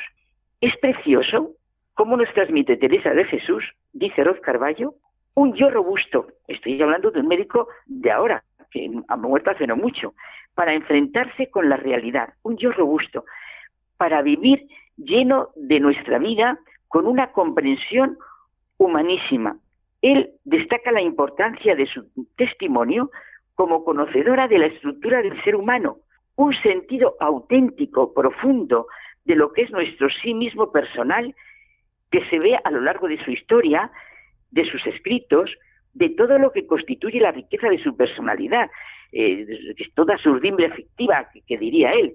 Me gusta muchísimo este yo robusto porque indica la raíz de su personalidad. Sí, porque la raíz de su personalidad es que era también de condición agradecida, como ella dice. Y ese, la humildad es andar en verdad, que ya te he dicho que lo comentábamos José Manuel y yo, porque la humildad y la verdad van juntos, van juntas, perdón. Jesucristo nos dice en el Evangelio, aprended de mí que soy manso y humilde de corazón. Teresa de Jesús lo que quiso aprender y vivir, y vivió su humildad de, andar en verdad ante Dios, ante los demás, ante nosotros mismos. ¿No es este el síntoma de una personalidad sana? La actitud que nos permite conocer nuestro yo hoy, a la luz de quien nos ha dado el ser. Y si así aceptamos llenos de confianza en el Padre, que ha querido que existiéramos para llegar un día a nuestra plenitud. Mi yo, como ella siente, solo lo conozco ante la mirada del Dios viviente y a través de la humanidad de Jesucristo. Ella siempre habla, una cosa que me gusta mucho y también se ha reconocido por ella, y me parece que también fue Danielú, se ha reconocido, habla de verdad, no de sinceridad, que tiene que ser una consecuencia de la verdad, no al contrario. Fíjate cuántas, fijaos cuántas personas hoy hablan de, que son sinceros y de la sinceridad. No, la raíz de todo está en la verdad de uno mismo. Y esa es la pena que nuestra sociedad ha prostituido completamente, bueno, la sociedad, la política, lo que estamos haciendo con la verdad, el miedo y el temor que se tiene a la verdad. Y es que en esta lealtad a la verdad se apoyan todo, y por eso se apoyaban todas sus relaciones humanas y toda su manera de vivir, y esa actitud de, humildad de los, para los modos de relación, de trabajo, de comunidad, pues que han de durar, que han de crecer, que han de hacerse fecundos, pero se apoyan en la, en la humildad la belleza y experiencia de la humanidad que nos comunican esta gran mujer es que atraen. Bueno, en esto, en el sentido psicológico, creo, y psicosomático, es maravilloso para entender a uno a sí mismo y curarse. Y luego, una cosa que me entusiasma, y esto me viene por San John Henry porque con lo moderno que es y se parecen, y es la vivencia suya de la Eucaristía, la necesidad que tenemos hoy de la vivencia de la Eucaristía. Ella vivió ya intensamente la luz que nos da el Vaticano II. La Eucaristía es el don más grande que el Señor ha ofrecido a su esposa, la Iglesia. Es compendio de todas las palabras, vida y obra de Jesús ofrecida al Padre por nosotros. Así lo vive ella. Es fuente y centro de la vida cristiana. Por eso ella siente, Él aquí, compañero nuestro, en el Santísimo Sacramento, que no parece fue en su mano apartarse de nosotros un momento. Es verdad, la presencia de Jesús en la Eucaristía, en el sagrario, en la, en, la Eucaristía, en la misa que llevamos, pero también constantemente en el sagrario, pues ella siente la humildad de Dios, siente su majestad infinita, siente el amor hasta el extremo de Jesucristo, que es señal clara y evidente de Dios a sus criaturas, es impresionante. Eh, ella dice que en acabando de comulgar es cuando usaba empezar a tener una oración sin un libro, me sentía con él. Eh, no sé, comunica una certeza y una seguridad hoy de fe y, y, y, confianza. Pienso, por ejemplo, que es la experiencia de Newman, al que la pasión por la verdad, como a Teresa de Jesús, le llevó a encontrarse con el verdadero rostro de la Iglesia de Cristo. Es que siento tan lejanos en el tiempo y tan cercanos en lo que vive. Es maravillosa su experiencia, la de Newman, desde la comprensión, como le pasa a Teresa de Jesús, de su estricta necesidad de la apertura al misterio de Cristo y su Iglesia. A Newman, solo la Iglesia fundada por Cristo, en la que nos hace hijos suyos por adopción, obras del Espíritu Santo, por obra del Espíritu Santo todo, y herederos de la eterna, bien, si lo diré, bienaventuranza, escuchó con plenitud y seguridad la voz de su Señor, su divina presencia. Esta conciencia dice él que no hay nada que me haya traído tanto a la unidad de la Iglesia, como le pasa a Teresa, como la presencia de su divino fundador y vida donde quiera que voy. Él mismo dijo que nunca había sabido lo que era realmente el culto hasta que había entrado en la Iglesia católica, porque nada había hecho sentir tan intensamente la unidad de la Iglesia como la presencia de su divino fundador. Y la traigo porque es que precisamente Teresa de Jesús está viviendo esto a pesar de todo lo que está ocurriendo, porque está viviendo el momento de la reforma y la contrarreforma, y es muy directa en su manera de hablar. Dice, eh, habla como si fuera a otra persona. Dice, mas a esta hablábala el Señor dado tan viva fe que cuando oía algunas personas decía, a mí esto me encanta. Cuando oí algunas personas, dice Teresa de Jesús, que querían ser en el tiempo que andaba Cristo nuestro Señor, en el mundo, bueno, ella siempre lo pone en tercera persona, pero es ella la que se reía, porque le parece que teniéndole tan verdaderamente en el Santísimo Sacramento como entonces, ¿qué más le daba? Es precioso, si de verdad tenemos fe, que es lo que le pasaba a John Henry Newman, lo mismo, cuando pasaba por iglesia sentía esa presencia real. Si tenemos realmente fe, pues no hemos visto los milagros de Cristo, de cómo tocaba, cómo curaba, pero creemos de verdad en el máximo milagro, que es esa permanencia de Cristo en la Eucaristía. Oh Señor mío, si no encubrieseis vuestra grandeza, ¿quién osaría acercarse en la comunión? tantas veces a juntar cosa tan sucia y miserable como tan gran majestad. Sí, yo no soy digno mm, de que tú entres, le decía el centurión, de que entres en mi morada. Pues Teresa de Jesús lo siente. Bendito seáis, Señor, que os alaben los ángeles y todas las criaturas, que así medís las cosas con nuestra flaqueza, para que gozando de tan soberanas mercedes no nos, em, no nos asuste, no nos asuste vuestro poder. Pues nada, pidamos al Padre que merezcamos recibir, dice ella, el pan nuestro celestial, de tal manera que nos deleitemos solo con mirarle. ¿Pensáis que no es mantenimiento aún para estos cuerpos? Este santísimo majar y gran medicina aún para los males corporales. Yo me acordaba mucho esta mañana y pensando en la entrevista, cuando te acercas a lugar, te puedes acercar al Señor como médico, como amigo, como la persona de la Santísima ¿cómo te puedes acercar al Señor? Todo, porque lo ha asumido todo. Bueno, que he soltado demasiado rollo. Carmen, tú conoces bien los escritos de Santa Teresa de Jesús, pero ¿a ti cuál es el que más te ha ayudado y por qué? Ay, qué bonitas preguntas haces. De verdad, Javier. Es que son completamente directas de Teresa de Jesús. Vamos a ver. Es curioso. Hace un tiempo, eh, ah, porque ella dice muy bonito, el Padre Nuestro, por ejemplo, es que a lo mejor extraña si digo que el camino de perfección, pero que no suene a una cosa extraña, que no suene a Teresa de Jesús como esa mística que, no eh, podemos llegar y, que es tan santa. Y por favor, eso es lo que tenemos que quitar completamente de todo y sentirnos y, acercarnos a él, a ella. Eh, esas imágenes de con los ojos levantados hacia el cielo, eh, yo qué sé, la pluma en la mano derecha, en la izquierda un libro, aunque nos resuene la grandeza de una santidad lejana, un misticismo inalcanzable, una condición de religiosa de clausura, fundadora, lo que tú preguntas por todos sus escritos, formidable escritora y todo lo que pueda pensarse, pues la realidad es que cuando ves cada uno de sus libros, es que es un prodigio, lo que decía antes, de realismo y de cercanía, de andar con los pies en la tierra. Por ejemplo, cuando está hablando lo que decía al principio del camino de perfección, te va diciendo lo que es el camino, pues sí, de encuentro con el Señor. Pero, ¿sabéis cómo acaba? Pues rezando el Padre Nuestro, saboreando el Padre Nuestro. Y entonces empieza a sentir y a vivir una a una las peticiones del Padre Nuestro no sé qué decirte, Javier, ahora también, por ejemplo, me entusiasma, eh, me hace muchísimo bien, quizá por los momentos que estamos viviendo, pues las exclamaciones del alma a Dios.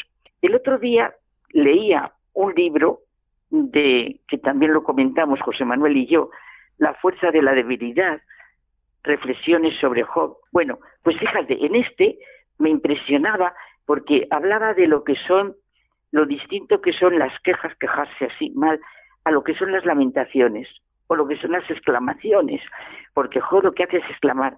Pues mira, Teresa de Jesús tiene unas exclamaciones que yo creo que una persona que no haya leído nada, nada, nada de Teresa de Jesús, a lo mejor si empieza leyendo las exclamaciones, pues le ayuda enormemente a encontrarse y decir, pero qué humana es, oh deleite mío, Señor, de todo lo creado, ¿hasta cuándo esperaré ver vuestra presencia? O sea, le habla, le reclama, como podía mm, hablar Job a Dios, lo que pasa es que ella, claro, ya no habla a un Dios, sino habla a un Dios que se ha manifestado, a un Dios que se ha encarnado en Cristo, habla a un Dios, entonces sus exclamaciones son muy cercanas. ¿Y cómo tenéis palabras de vida a donde todos los mortales van a encontrar todo lo que desean, si lo quieren buscar. O sea, tú imagínate que hay una persona que te está buscando cómo me encuentro yo o qué hago yo, cómo empiezo, yo qué sé, a leer eh, Teresa de Jesús. Pues mira, oh Señor y Dios mío, cómo tenéis palabras de vida para todos los mortales. Y allí yo encontraré todo lo que quiera buscar. Qué maravilla que yo olvide todas mis palabras y mis enfermedades si me fijo en ti. Claro, hay otros que a lo mejor se entusiasmarán eh, con el libro de la vida, porque es una delicia ver cómo empieza, y más para nuestro momento, el sentido de familia que tiene, cómo aprende de su madre, cómo aprendió, cómo rezaba el rosario, esa maravilla de lo que es el rosario, cómo sentimos hoy con la fuerza y la vivencia que sentimos, que en aquellos momentos Teresa de Jesús fue una gracia de Dios, cómo sentimos hoy nosotros, incluso después del, Vaticano II, bueno, toda la historia de la humanidad es la historia de, de, María, pero bueno, yo me gusta muchísimo porque viví mucho el Vaticano II y la necesidad que tuvieron de poner ese último capítulo sobre la Virgen, pues cómo aprendió ella el rosario. Y a mí me impresiona mucho, voy a decir, no sé una cosa, cuando rezo Rosario pienso en Santa Teresa, lo que le hubiera gustado encontrarse también con los misterios luminosos, lo de San Juan Pablo II, porque claro, el Rosario, como ella siente, es una maravilla de ir de la mano con la Virgen, ir sintiendo todos los misterios de Cristo, desde la encarnación hasta lo que es bueno, la, asunción y coronación de la Virgen, la plenitud de nuestra humanidad, porque se ve la plenitud. Y claro, en medio haber cogido que a ella le entusiasma, bueno, esto es una visión mía, como a ella le entusiasma la humanidad de Cristo, haber sentido esos misterios luminosos de la humanidad de Cristo desde el momento este que ya empieza el bautismo en el Jordán hasta lo que es con lo entusiasta que sea de la Eucaristía, acabar con el quinto misterio, bueno, entonces, claro, lees la vida y lees cómo rezaba el rosario la mano de su madre. Se entusiasmaba con su padre por, por cómo era. Por ejemplo, hay una cosa graciosa que le pasó a ella, y os lo he contado a mí, a tus seminaristas se lo contaba Javier. Mm, Teresa de Jesús, pues sí, muy bien, y cuando era niña y cómo quiso escaparse, eso lo sabe todo el mundo, cómo quiso escaparse con su hermano Rodrigo y salir lo de los cuatro postes de Ávila y tal. Y, después, bueno, pero cuando muere su madre, mm, es verdad que ella acude a la Virgen, eso que, bueno, después, después cogeré lo de la Virgen porque es bonitísimo. Ella acude a la Virgen para que sea su madre. Pero después, y a mí esto me encanta, y lo dice ella misma, pues la verdad es que le entra lo que ahora llamamos la adolescencia completamente la adolescencia del ponerse guapa, de, del gustar, de le gustaba un, primo suyo, no sé si su padre no le debía de gustar mucho. Bueno, y ella empezó, además cambió los libros, eh, eso que nos ha pasado a todos, empezar a leer los libros que están en ese momento, en aquel momento los libros que estaban eran los libros de caballería, y ella se entusiasmaba con todos los caballeros y tal. Y entonces su padre la lleva lo que llamaríamos interna, como a mí me llevaron interna a la banca.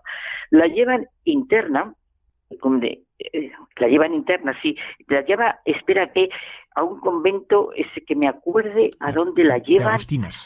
De, exacto, que está María Briceño, que es una muy amiga suya. Bueno, y allí es donde empieza a sentir la vocación. Bueno, vas leyendo así el libro de la vida, vas viendo la influencia del padre, cómo quería su padre, cómo quería su madre, cómo estaba con sus hermanos, cómo después acude con sus hermanos, y luego también a lo largo de la vida, que es precioso el libro, otra cosa que se ve y que a mí me entusiasma en Teresa de Jesús, su sentido de la amistad. Es que me encanta. Los amigos que tenía, de todo orden y de, y de, todo género, o sea, caballeros, mujeres, todo, la amistad. Eso que hace, es como, yo creo que la vocación del cristiano es la amistad. Pues Teresa de Jesús lo sentía.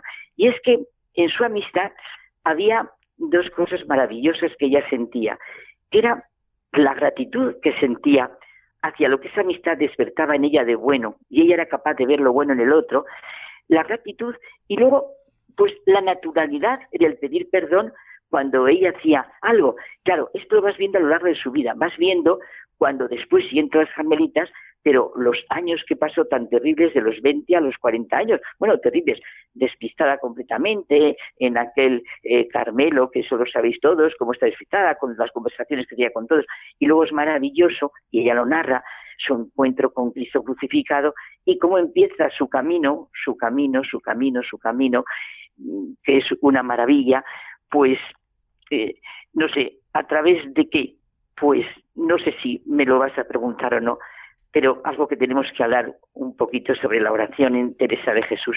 Bueno, me hablabas de los libros y esto lo va poniendo en el libro de su vida, lo vas viendo. Pero fíjate, aunque cause extraño, las moradas, eh, sí, es de una plenitud enorme, pero es tan bonito cómo describe lo que tiene que ser ese castillo interior del ser humano.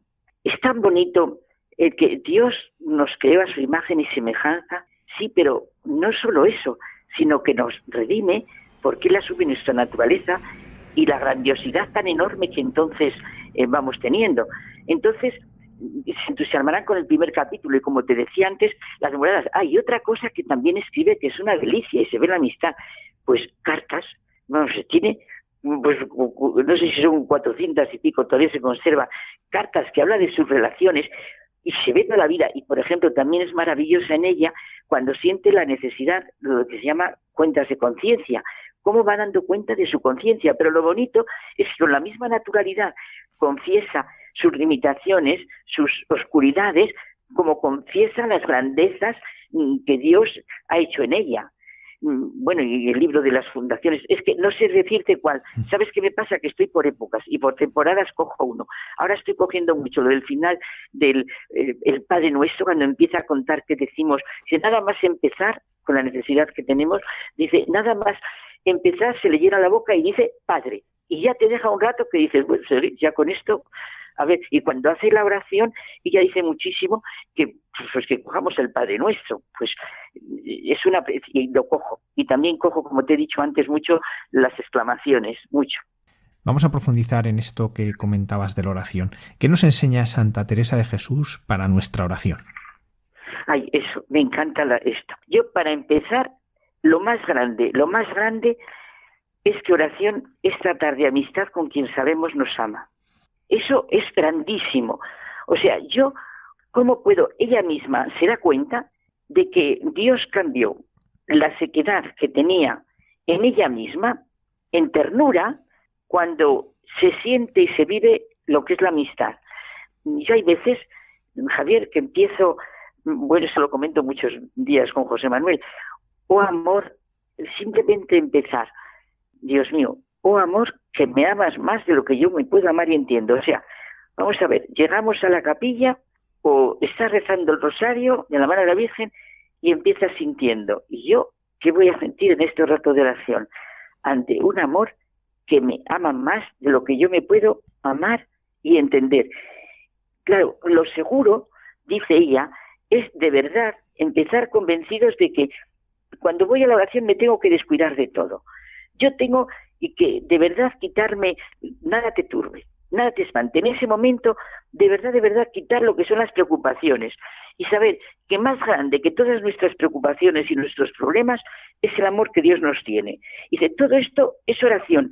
Y aunque hay muchas veces que es dificultoso, pues mm, a pasar. Y dice ella, esto, esto me, me gusta muchísimo, dice que la mejor oración sería pensar en todas las palabras todo lo que Jesús nos fue diciendo y hablando.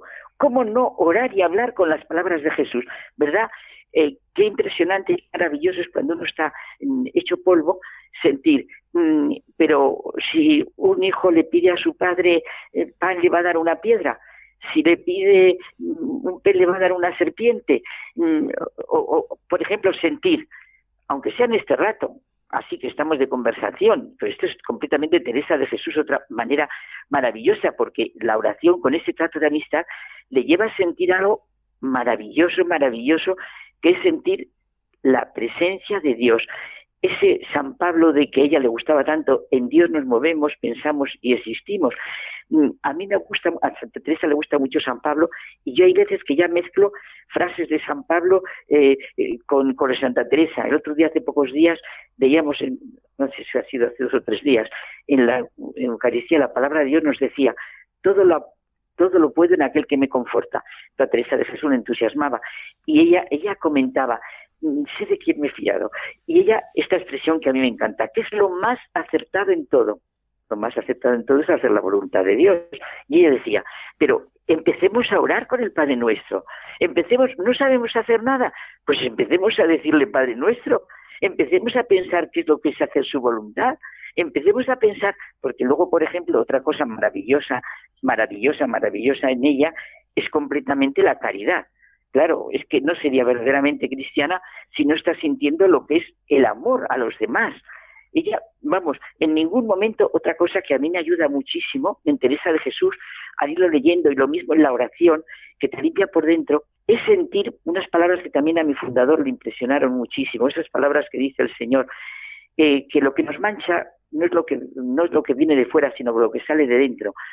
Esta Teresa de Jesús lo pide mucho y eso le ayuda muchísimo en su relación con el Señor y con los demás.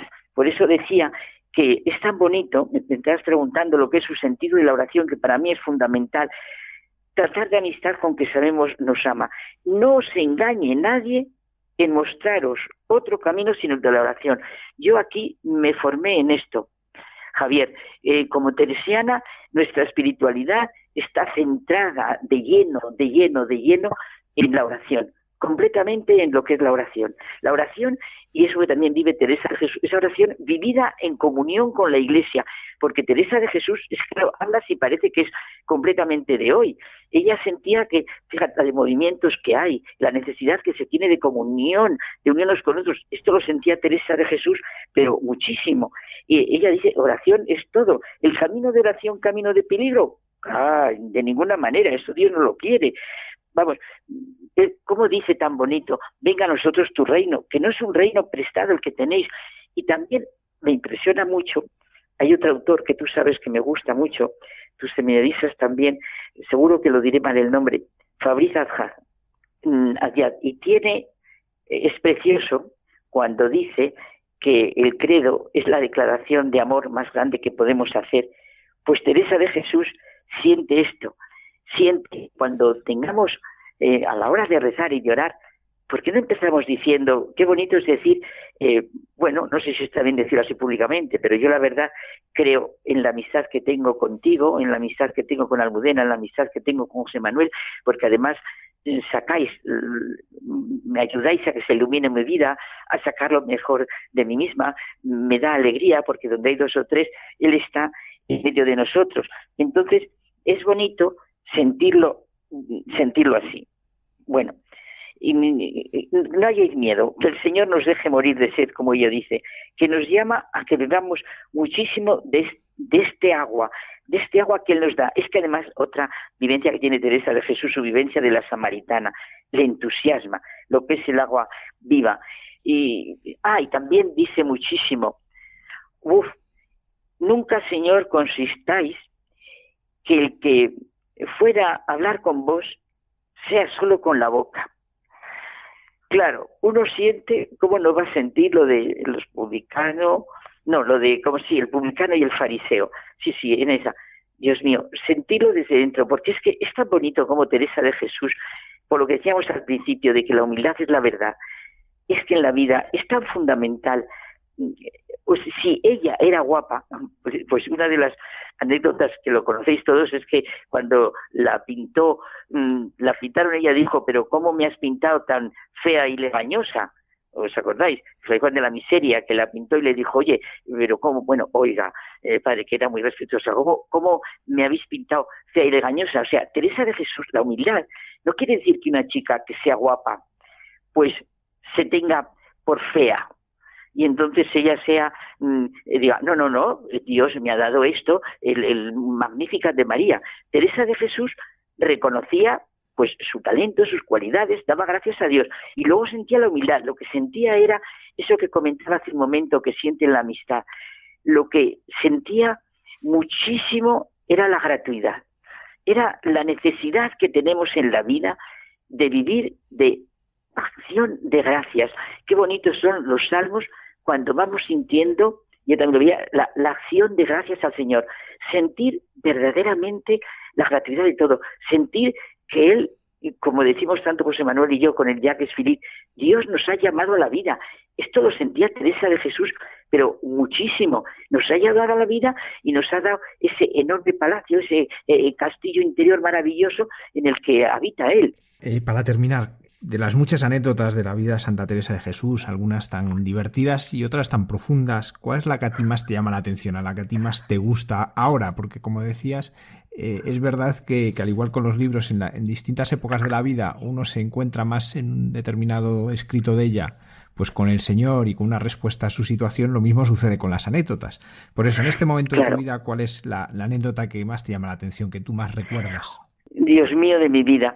Por ejemplo, no sé, me viene ahora por lo que estamos hablando, ¿eh? que el padre Gracián iba por Ávila y quería averiguar, pues, la genética, la nobleza de sangre de sus padres. Sabes que fueron judíos, los sus ascendientes, no los padres, no, los antecesores fueron tenían relación con los judíos, fueron judaizantes, etcétera. Bueno, entonces él andaba indagando y entonces ella le contesta al padre Gracián. En aquel momento, mire padre, a mí me basta ser hija de la Iglesia. Y me da más pena haber hecho un pecado venial que el que yo descendiera de los más viles hombres del mundo me da exactamente igual. Lo que más me importa es esto, porque yo soy hija de la Iglesia. Oye, pero hay una muy simpática en la que Teresa de Jesús decía que buen letrado nunca le engañó en lo que son los confesores, la importancia que tiene la confesión. Mm, bueno, anécdotas suyas a mí me encanta, su vivencia que tenía del sacerdocio es que me encanta, pero bueno, Teresa de Jesús tenía en mucho el talento de las mujeres en aquel momento y le presentaron unas postulantes, venían unas, lo que ahora llamamos unas postulantes, una que venía con muchas recomendaciones de obispos, de clérigos, y pues sí, era amiga de ayunar, de rezar, de visitar iglesias, y ella la vio y no, la despidió, dijo, no, quizá no es, no es para nosotras. en cambio llega una que llega pues muy bien, mm, arreglada, eh, llega, eh, no sé, hablando con ella, pues Teresa de Jesús habló con ella y celebraron juntas la hermosura, tanto física que tenía, como el buen entendimiento, tenía muy buen entendimiento, oye, y la admite, y entonces las hermanas le preguntan, pero, eh, madre, ¿cómo ha recibido a esta tan mundana y no a la otra que parecía muy devota? Y dice, y ella, sin dejar de sonreír, dije, y es cuando comenta eso, dice, un buen entendimiento nunca nos engaña.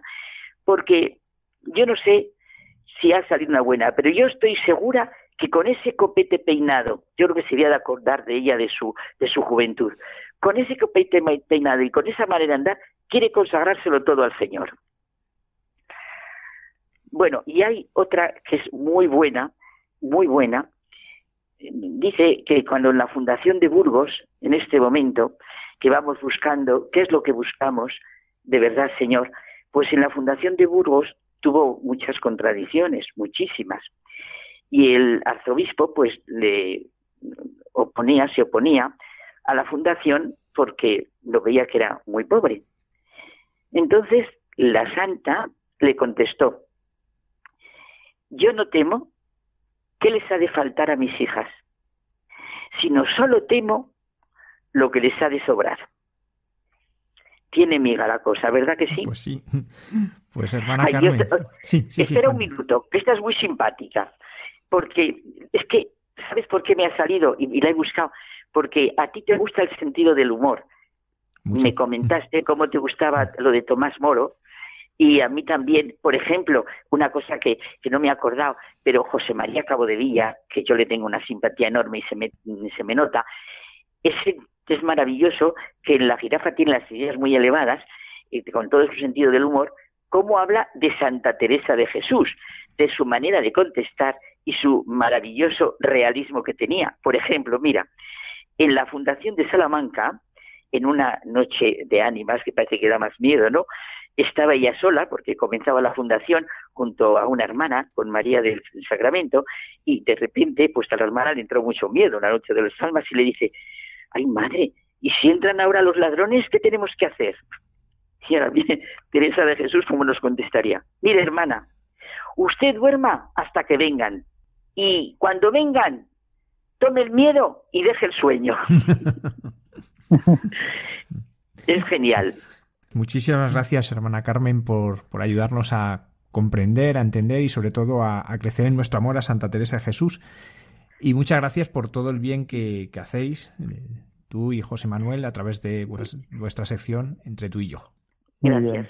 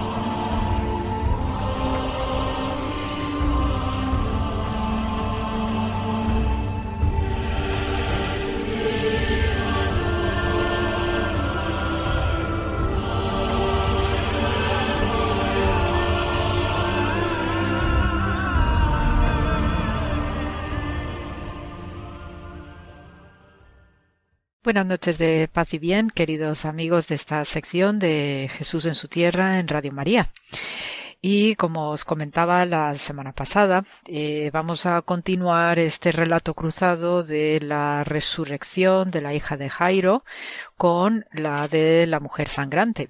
Tenemos un episodio eh, singular y además con eh, cruce ¿no? de informaciones entre los 12 años que estaba sangrando esta mujer que tocó el manto de Jesús y quedó sana, con la edad de 12 años que tiene la hija de Jairo, que es uno de los principales de las sinagogas, según nos relatan eh, los evangelios.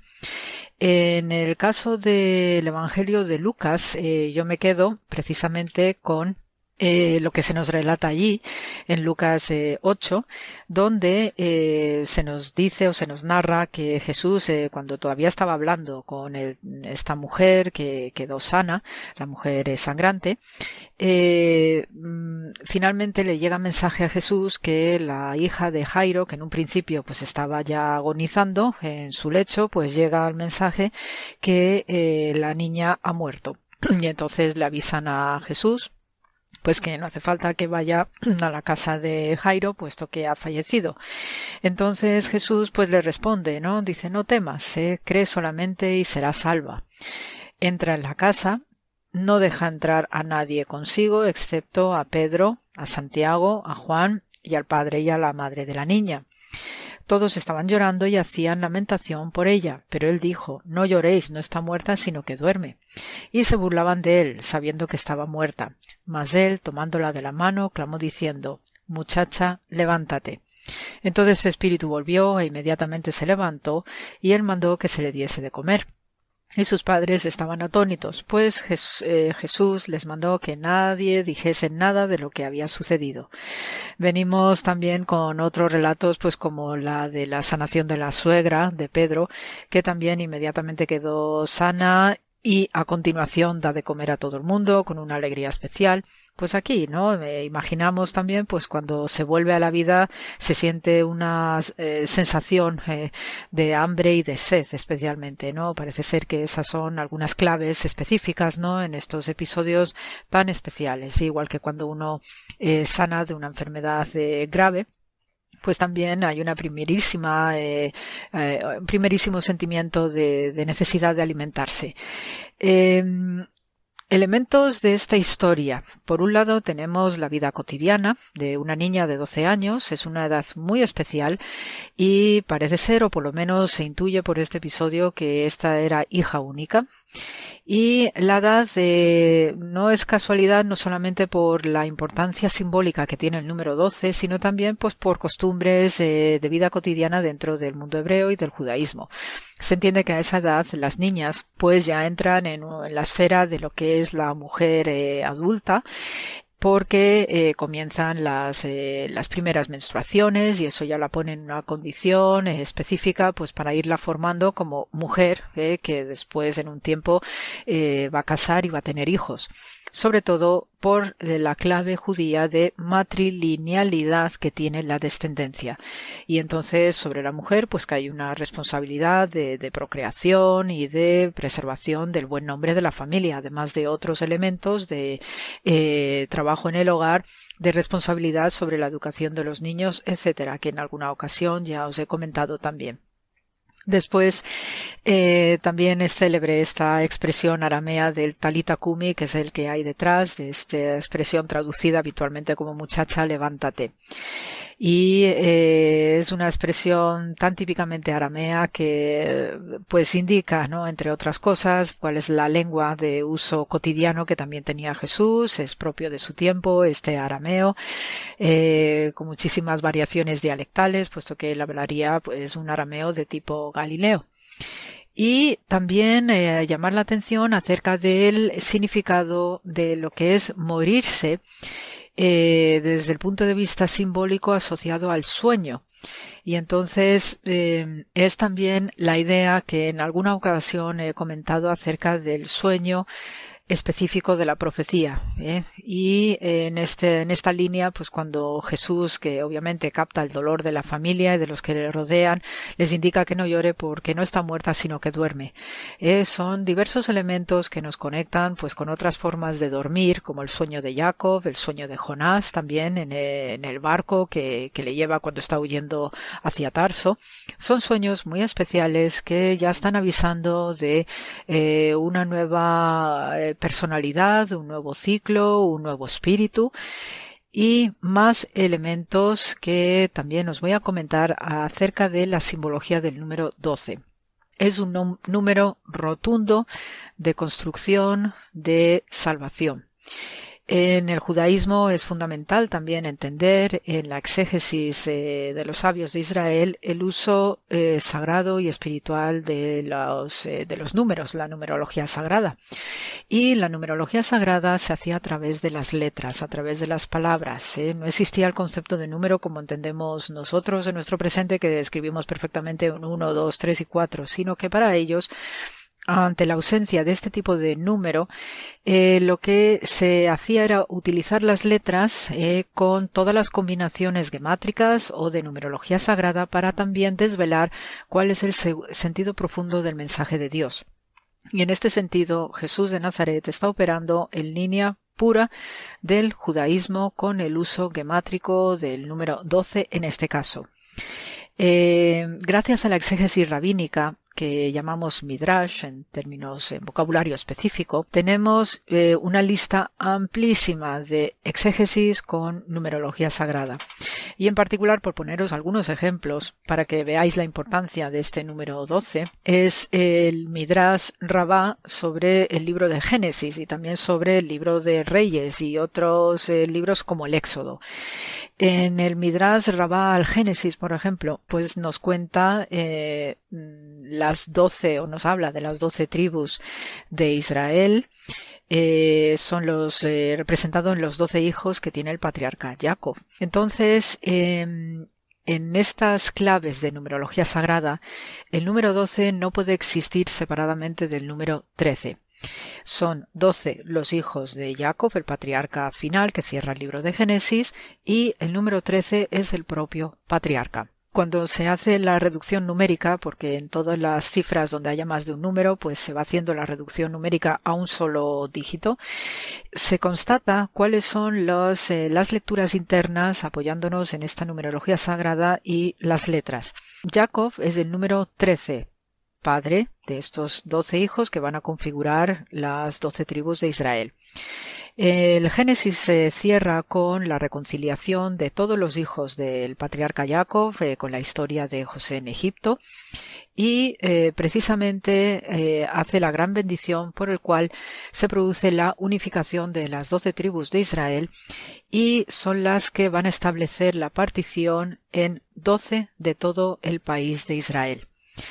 Cuando fallece el patriarca Jacob, precisamente según la exégesis rabínica, el Midrash, el comentario al, digamos, al Antiguo Testamento de la Biblia hebrea, dicen que los doce hijos alrededor de su padre recitaron el Shema Israel, diciendo Shema Israel, Adonai Eloheinu, Adonai Echad. El Señor nuestro Dios es uno, ¿no? Escucha, oh Israel. Precisamente el numeral uno en hebreo, Echad, es el número trece tiene por gematría en la reducción del valor numérico de cada una de sus letras tiene el valor de 13 y es precisamente que gracias a al patriarca Jacob se produce la unicidad de las doce tribus de Israel en uno solo a través del patriarca y en unión con Dios. Porque también el número 13, cuando hacemos la reducción de 3 más 1 nos da 4, es precisamente el nombre inefable del Dios de Israel, como ya ve. También el número uno en hebreo, Ejad, que forma parte de este Shema Israel, eh, lo vemos contenido en la palabra amor, Ahavá, en hebreo, y tiene el mismo sentido de número 13. Por tanto, cuando se produce la unión o la unicidad de las tribus a través del patriarca Jacob, que representa este número 13, y a su vez es la unicidad con Dios, se hace estrictamente con el amor de fondo, puesto que la creación se ha hecho con amor, eh, la pareja primordial se ha hecho con amor, las plantas se han hecho con amor, los animales se han hecho con amor, las aguas que nos rodean, los cielos, las nubes, las luminarias, todo se ha hecho con amor. Es el principio y el motor principal de la creación y de las acciones humanas y de todo lo que nos rodea.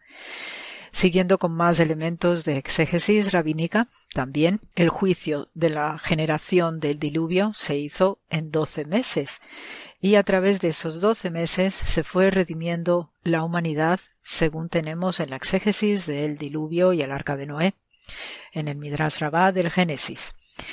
Después tenemos en el Midrash del Éxodo o la exégesis sobre el Éxodo y todo el relato de Moisés, que también Dios partió las aguas del Mar Rojo en doce partes para que pudiesen atravesar los hijos de Israel. Precisamente también eh, escondiendo de fondo el concepto de las doce tribus que estarían contenidas en esos hebreos que salieron de Egipto. Igualmente, y poco más adelante, tenemos eh, la entrada a la tierra prometida, y aquí ya tenemos el Midrash, ¿no? sobre el relato de Josué, la exégesis sobre eh, la entrada a Canaán, de el, del lugarteniente de Moisés, que deja el cargo de, de, conducir a todos estos hijos de Israel a la conquista de Canaán, precisamente cuando cruza el río Jordán, levanta Josué un monumento de doce piedras que representan a esos doce hijos del patriarca Jacob, llamado Israel. Estas piedras son las que van a aparecer representados precisamente en el pectoral del sumo sacerdote del templo de Jerusalén. Es uno de los simbolismos más potentes que solía tener este sumo sacerdote, llamado el Cohen Agadol, ¿no? el gran sacerdote. También, si nos ponemos a mirar al cielo, y aquí también entra algo de exégesis rabínica, pues tenemos las doce constelaciones que marcan también el calendario litúrgico, por un lado, el calendario agrícola por otro. Todo ello está unido bajo la unicidad del año solar, que es la que nos da calor y también sustento ¿no? en nuestra alimentación, en nuestra agua. También tenemos que eh, la Nueva Jerusalén o la Jerusalén celestial tiene doce puertas que están organizadas a lo largo de las murallas que rodean en una única ciudad santa a la ciudad de Jerusalén. ¿Qué no decir que Jesús tiene doce apóstoles y él es el número trece? Después también en el santuario de Jerusalén tenemos los doce panes de ofrenda que se hacían ahí diariamente. Todo ello, por haceros un resumen de lo que significa este número doce, viene a indicarnos que en Jesús se está revelando precisamente cuál es el proyecto de salvación de reconciliación con la humanidad, sobre todo en un momento social muy crítico que él está viviendo de decadencia, de prevaricaciones, de pérdida de fe, porque vemos que en este episodio de la hija de Jairo, pues hay algunos que se le burlan y se le mofan porque la niña está muerta. Entonces, en Jesús lo que viene es a actualizar y a interpretar de manera física y viviente todo este simbolismo profundo que tiene el número 12 en clave pura de la numerología sagrada judía, representado precisamente en una exégesis que se está dando también en su tiempo y que luego pues se va a recopilar y a poner por escrito en diversas eh, en diversos textos de la literatura judía rabínica. Todas estas claves eh, de numerología sagrada las está escenificando Jesús a través de esos doce apóstoles, Jesús es el número trece que conecta directamente como Hijo de Dios con la unicidad del Padre, representado en ese verso del Shema Israel que dice que Dios nuestro Señor es uno. Por tanto, la unicidad del hombre con Dios.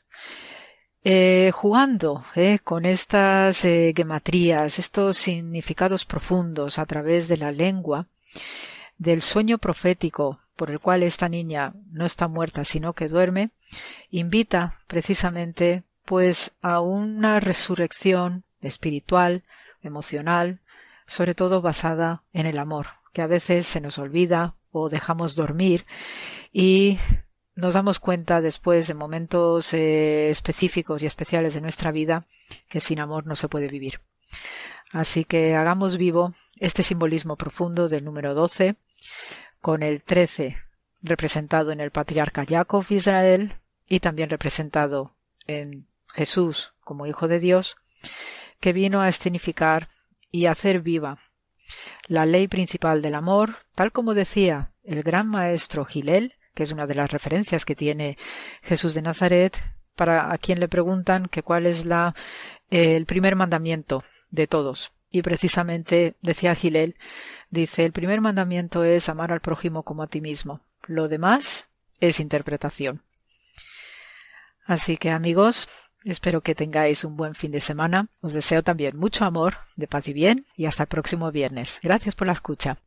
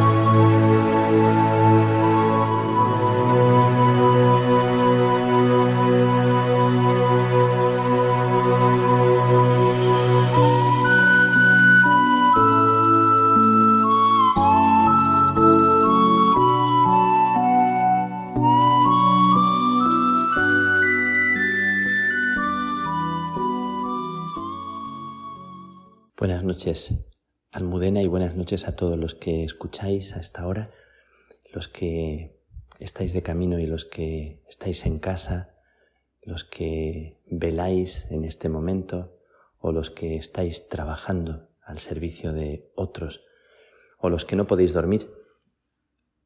Pues a todos vosotros os, os mando un saludo y un abrazo y, mi cercanía en este momento, eh, con estas palabras, con estos momentos de comunión que queremos vivir a esta hora de la noche o del día, cuando escuchéis este programa. Ayer salí del confinamiento, antes de los 14 días que la ley dice que hay que estar quieto y, sin salir, y tuve la, alegría de compartir, de celebrar con, con los hermanos. Además era la fiesta de Santa Teresa y he compartido con ellos y quiero deciros mi sorpresa y mi alegría como de de niño y sobre todo una sorpresa y una alegría muy especial, muy sobrecogedora, que es la misa que celebré. Es una misa curiosísima porque solo estaba el celebrante y yo, los dos, una iglesia preciosa, eh, grandísima, vacía, sin nadie, y estaban en el coro una mujer y un hombre, ella solista, ella cantaba y él tocaba el órgano me dijeron que uno de los órganos mejores de Dublín y realmente sonaba precioso. Y la mujer cantaba como, como los ángeles. Me encantó cómo cantaba y cómo tocaban el órgano. Así fue la misa. La misa fue de los cuatro. Y como si hubiera una multitud de personas en la iglesia, cantaron y tocaron con esa como excelencia, con esa belleza, me, me sobrecogió, que además el Padre celebró la Eucaristía y habló recibiéndome como si estuviera dirigiéndose a, a muchísima gente, como si hubiera preparado la misa con, con tal mimo, con tal delicadeza, que me enterneció, me, me dejó como muy emocionado porque preparó una homilía que me entregó antes de la misa para que pudiera entenderla, por supuesto en inglés, de dos folios y medio, dedicada a Santa Teresa, hablando con mucho cariño de Santa Teresa. Entonces quiero contarte esto, Almudena, quiero contaros esto, porque me recordó algo que forma parte como de, de lo que yo siento que es más hermoso de nuestra vida, que es que las cosas más valiosas no se hacen para un aplauso ni, ni se hacen para un público al que queremos eh, agradar o contentar, sino que se hacen porque nacen del corazón. Y se hacen recordando la canción de aquella canción de María Hostiz, la de eh, a veces, algunas veces el cantor tiene razón. Y también eh, aquello de que en la plaza vacía nada vendía el vendedor y aunque nadie compraba no se apagaba nunca su voz, decía otra canción. Y recordando aquello, pensaba en esta misa y miraba hacia la iglesia vacía y pensaba cómo las cosas más, más bonitas de la vida no, no son para comprar, sino que son para regalarse. Bueno, y hablando de regalos y hablando de dejarse regalar y de recibir y de ponerse en actitud de acoger lo que, lo que la vida te da, pues yo estoy estos días así como un niño en actitud de, de acoger y de recibir la vida. ¿Cómo estoy acostumbrado a manejar la vida? A ser yo el artífice, a ser yo el que decido, el que elijo, el que de alguna forma opto pero fíjate que estos días de confinamiento me sirven la comida. Estoy en un pequeño office, en un comedor pequeñito, y me traen la comida. Alguno de los frailes me la trae calentita, con una sonrisa, y yo durante 12 días he comido lo que me han puesto. Creo que solo un día o dos he tenido que, que comerme solo la mitad porque era demasiado y ya no podía más. Pero el resto de los días He comido lo que me han puesto en el plato, lo que venía, yo no elegía ni seleccionaba. Y pensaba yo, ¿cómo estoy acostumbrado siempre? Yo siento que he sido siempre muy caprichoso y muy de elegir lo que me gusta. Y estos días me comía todo lo que me ponían. Y además lo terminaba, hacía el esfuerzo de terminarlo, como nos decían de pequeñitos, que hay que comerse todo lo que se pone en el plato. Pero yo hace muchos años que ya selecciono, elijo, casi siempre cuando en las comidas nuestras nos ponemos delante de, del plato, seleccionamos y elegimos cuánto queremos y si hay para elegir, elegimos. Y pienso cómo esta actitud recuerda también y hace homenaje a tanta gente que no elige, que no puede elegir, que a veces tienen solo un plato para comer. Esto que digo no es para remorder la conciencia a nadie, solamente pensando en la actitud que a mí me ha provocado, en lo que a mí me ha traído, esto de dejarme hacer. Y recordaba que cuando era niño hubo una temporada en que yo fui al comedor del colegio y me costaba la vida comerme la comida que ponían. Había alguna comida que no me gustaba nada y miraba el carrito, cuando salía el carrito del, de la cocina, miraba con ansiedad y con cierta angustia y miedo por si acaso venía aquella comida, era una carne que no me gustaba nada y yo rezaba y nunca, nunca supe del todo por qué me pusieron en la mesa de los profesores y luego supe que que era porque comía tan mal que, que me tuvieron que poner allí para vigilarme. Ahora me siento en una mesa donde mis hermanos me sirven y trato de comerme lo que, lo que me ponen. Nuestra vida está hecha a veces de, de elegir, de optar, de desear. Nos pasamos la vida decidiendo nosotros y optando. Y parece que la vida consiste en esto, en que de alguna forma se cumpla lo que tú deseas, lo que tú quieres, lo que tú sueñas. Y nos decimos esto, nos decimos unos a otros, que se cumplan tus sueños, que tus deseos se vean hechos realidad, que se conceda, se te conceda todo lo que pides. Pide y se te dará.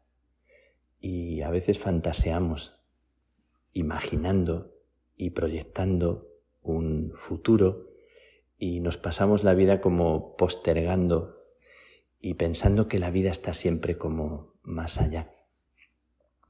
Estaba yo pensando en esto de, los paraísos prometidos, que parece que en todas las culturas hay como una tierra prometida, un paraíso prometido, un más allá.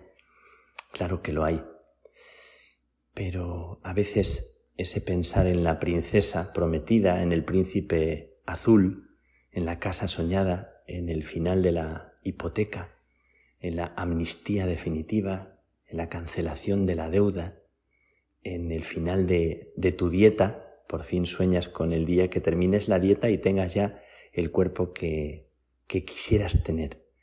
O en el final de la terapia, siempre estamos haciendo terapia y queremos ya llegar al final en el cual nos sintamos ya con cierta paz y soñamos con una paz que está más allá. Bueno, pienso en todo esto porque me parece que, que la vida se nos escurre y se nos, se nos escapa. Y es como si hubiera en nosotros una enfermedad o, o si hubiera alguien interesado en que no se cancelara la deuda, en que estuviéramos siempre en una especie de inquietud y de permanente estado de, de zozobra y de, y de no disfrutar en el mejor sentido de la palabra. Y con respecto a este tema pensaba en tantos pueblos del mundo pensaba en un tema que es muy delicado, pero cómo algunos, algunos pueblos, algunas naciones viven y cuidan su modo de vida, a veces extorsionando a otros, asfixiándoles, eh, utilizando sus materias primas y después aprovechándose para, para al asfixiarles también imponerles cargas pesadas o aranceles. Qué mundo tan, tan tremendo, tan injusto. Pensaba que que no hay ninguna persona que pueda vivir feliz y que no hay ningún pueblo que resista y se mantenga en una vida sana y verdaderamente eh, justa si lo hace sobre el dolor, sobre el hambre, sobre el silenciamiento de los demás. Y cómo tantos pueblos que viven oprimidos y sin embargo tienen la capacidad, la posibilidad de disfrutar de lo que tienen, de lo pequeño, de lo poco que tienen, y sin embargo se ven sometidos a, a tantas injusticias. Y pensaba como a veces las personas que, que no protegen contra otros su propio modo de vida, a veces son los que más capaces son de disfrutar de lo pequeño, de lo simple.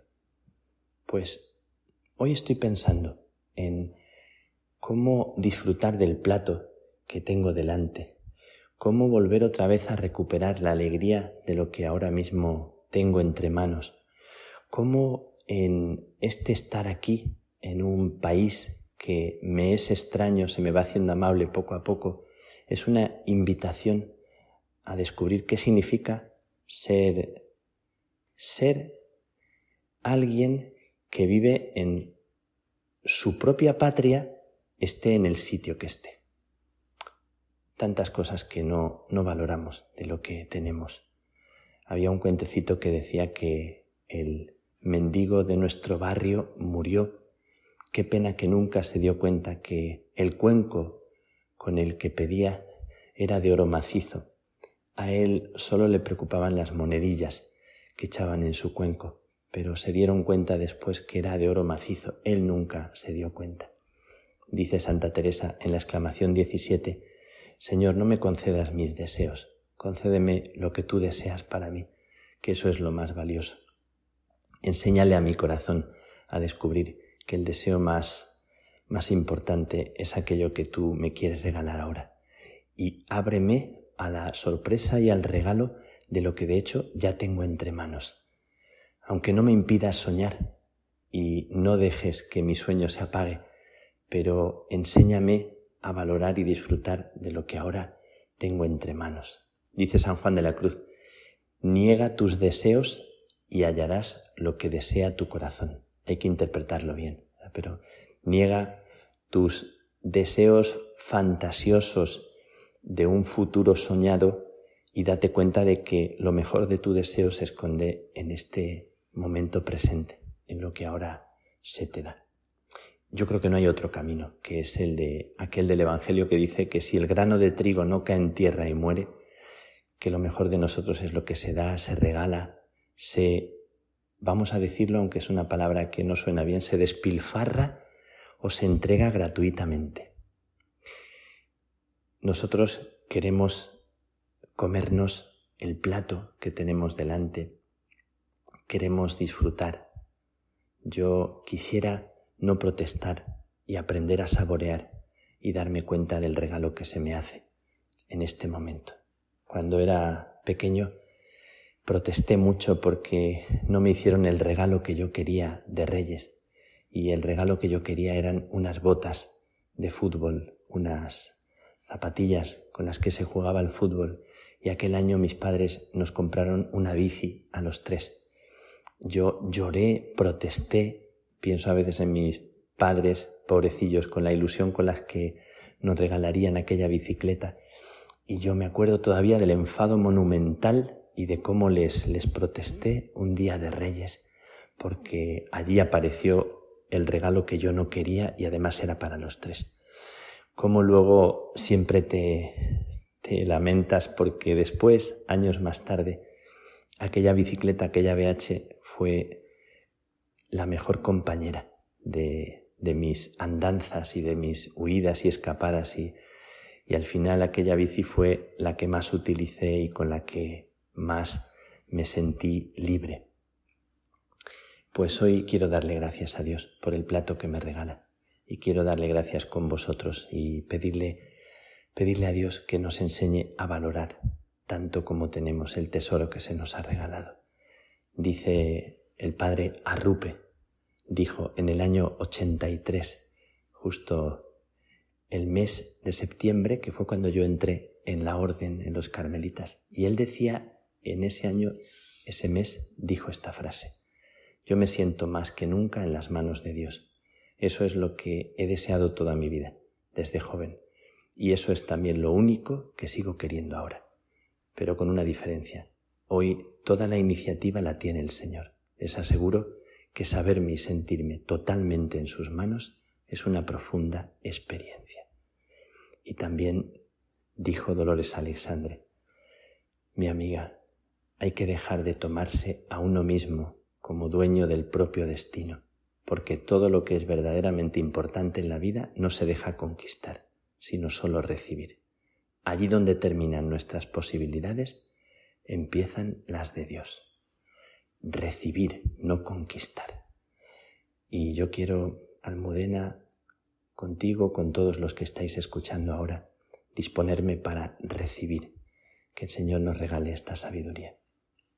Gracias por, por tanto como se nos regala en la vida y no siempre nos damos cuenta. Qué afortunados somos. Que paséis una feliz noche, un feliz día. Que Dios os bendiga, que Dios te bendiga.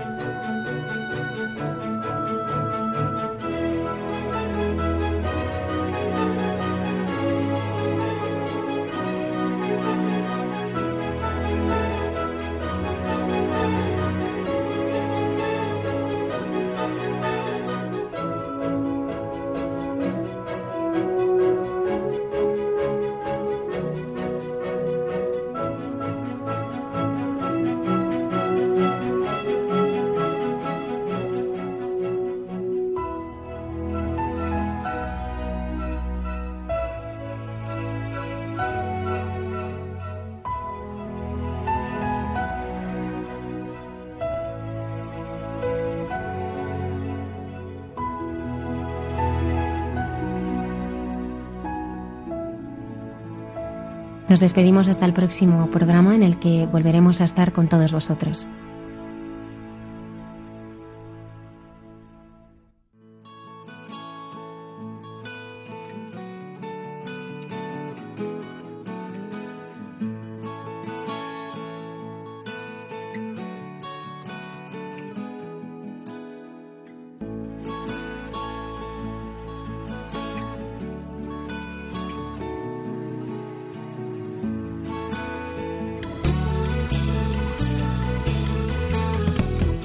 Han escuchado en Radio María Hay mucha gente buena, un programa dirigido por Almudena Delgado.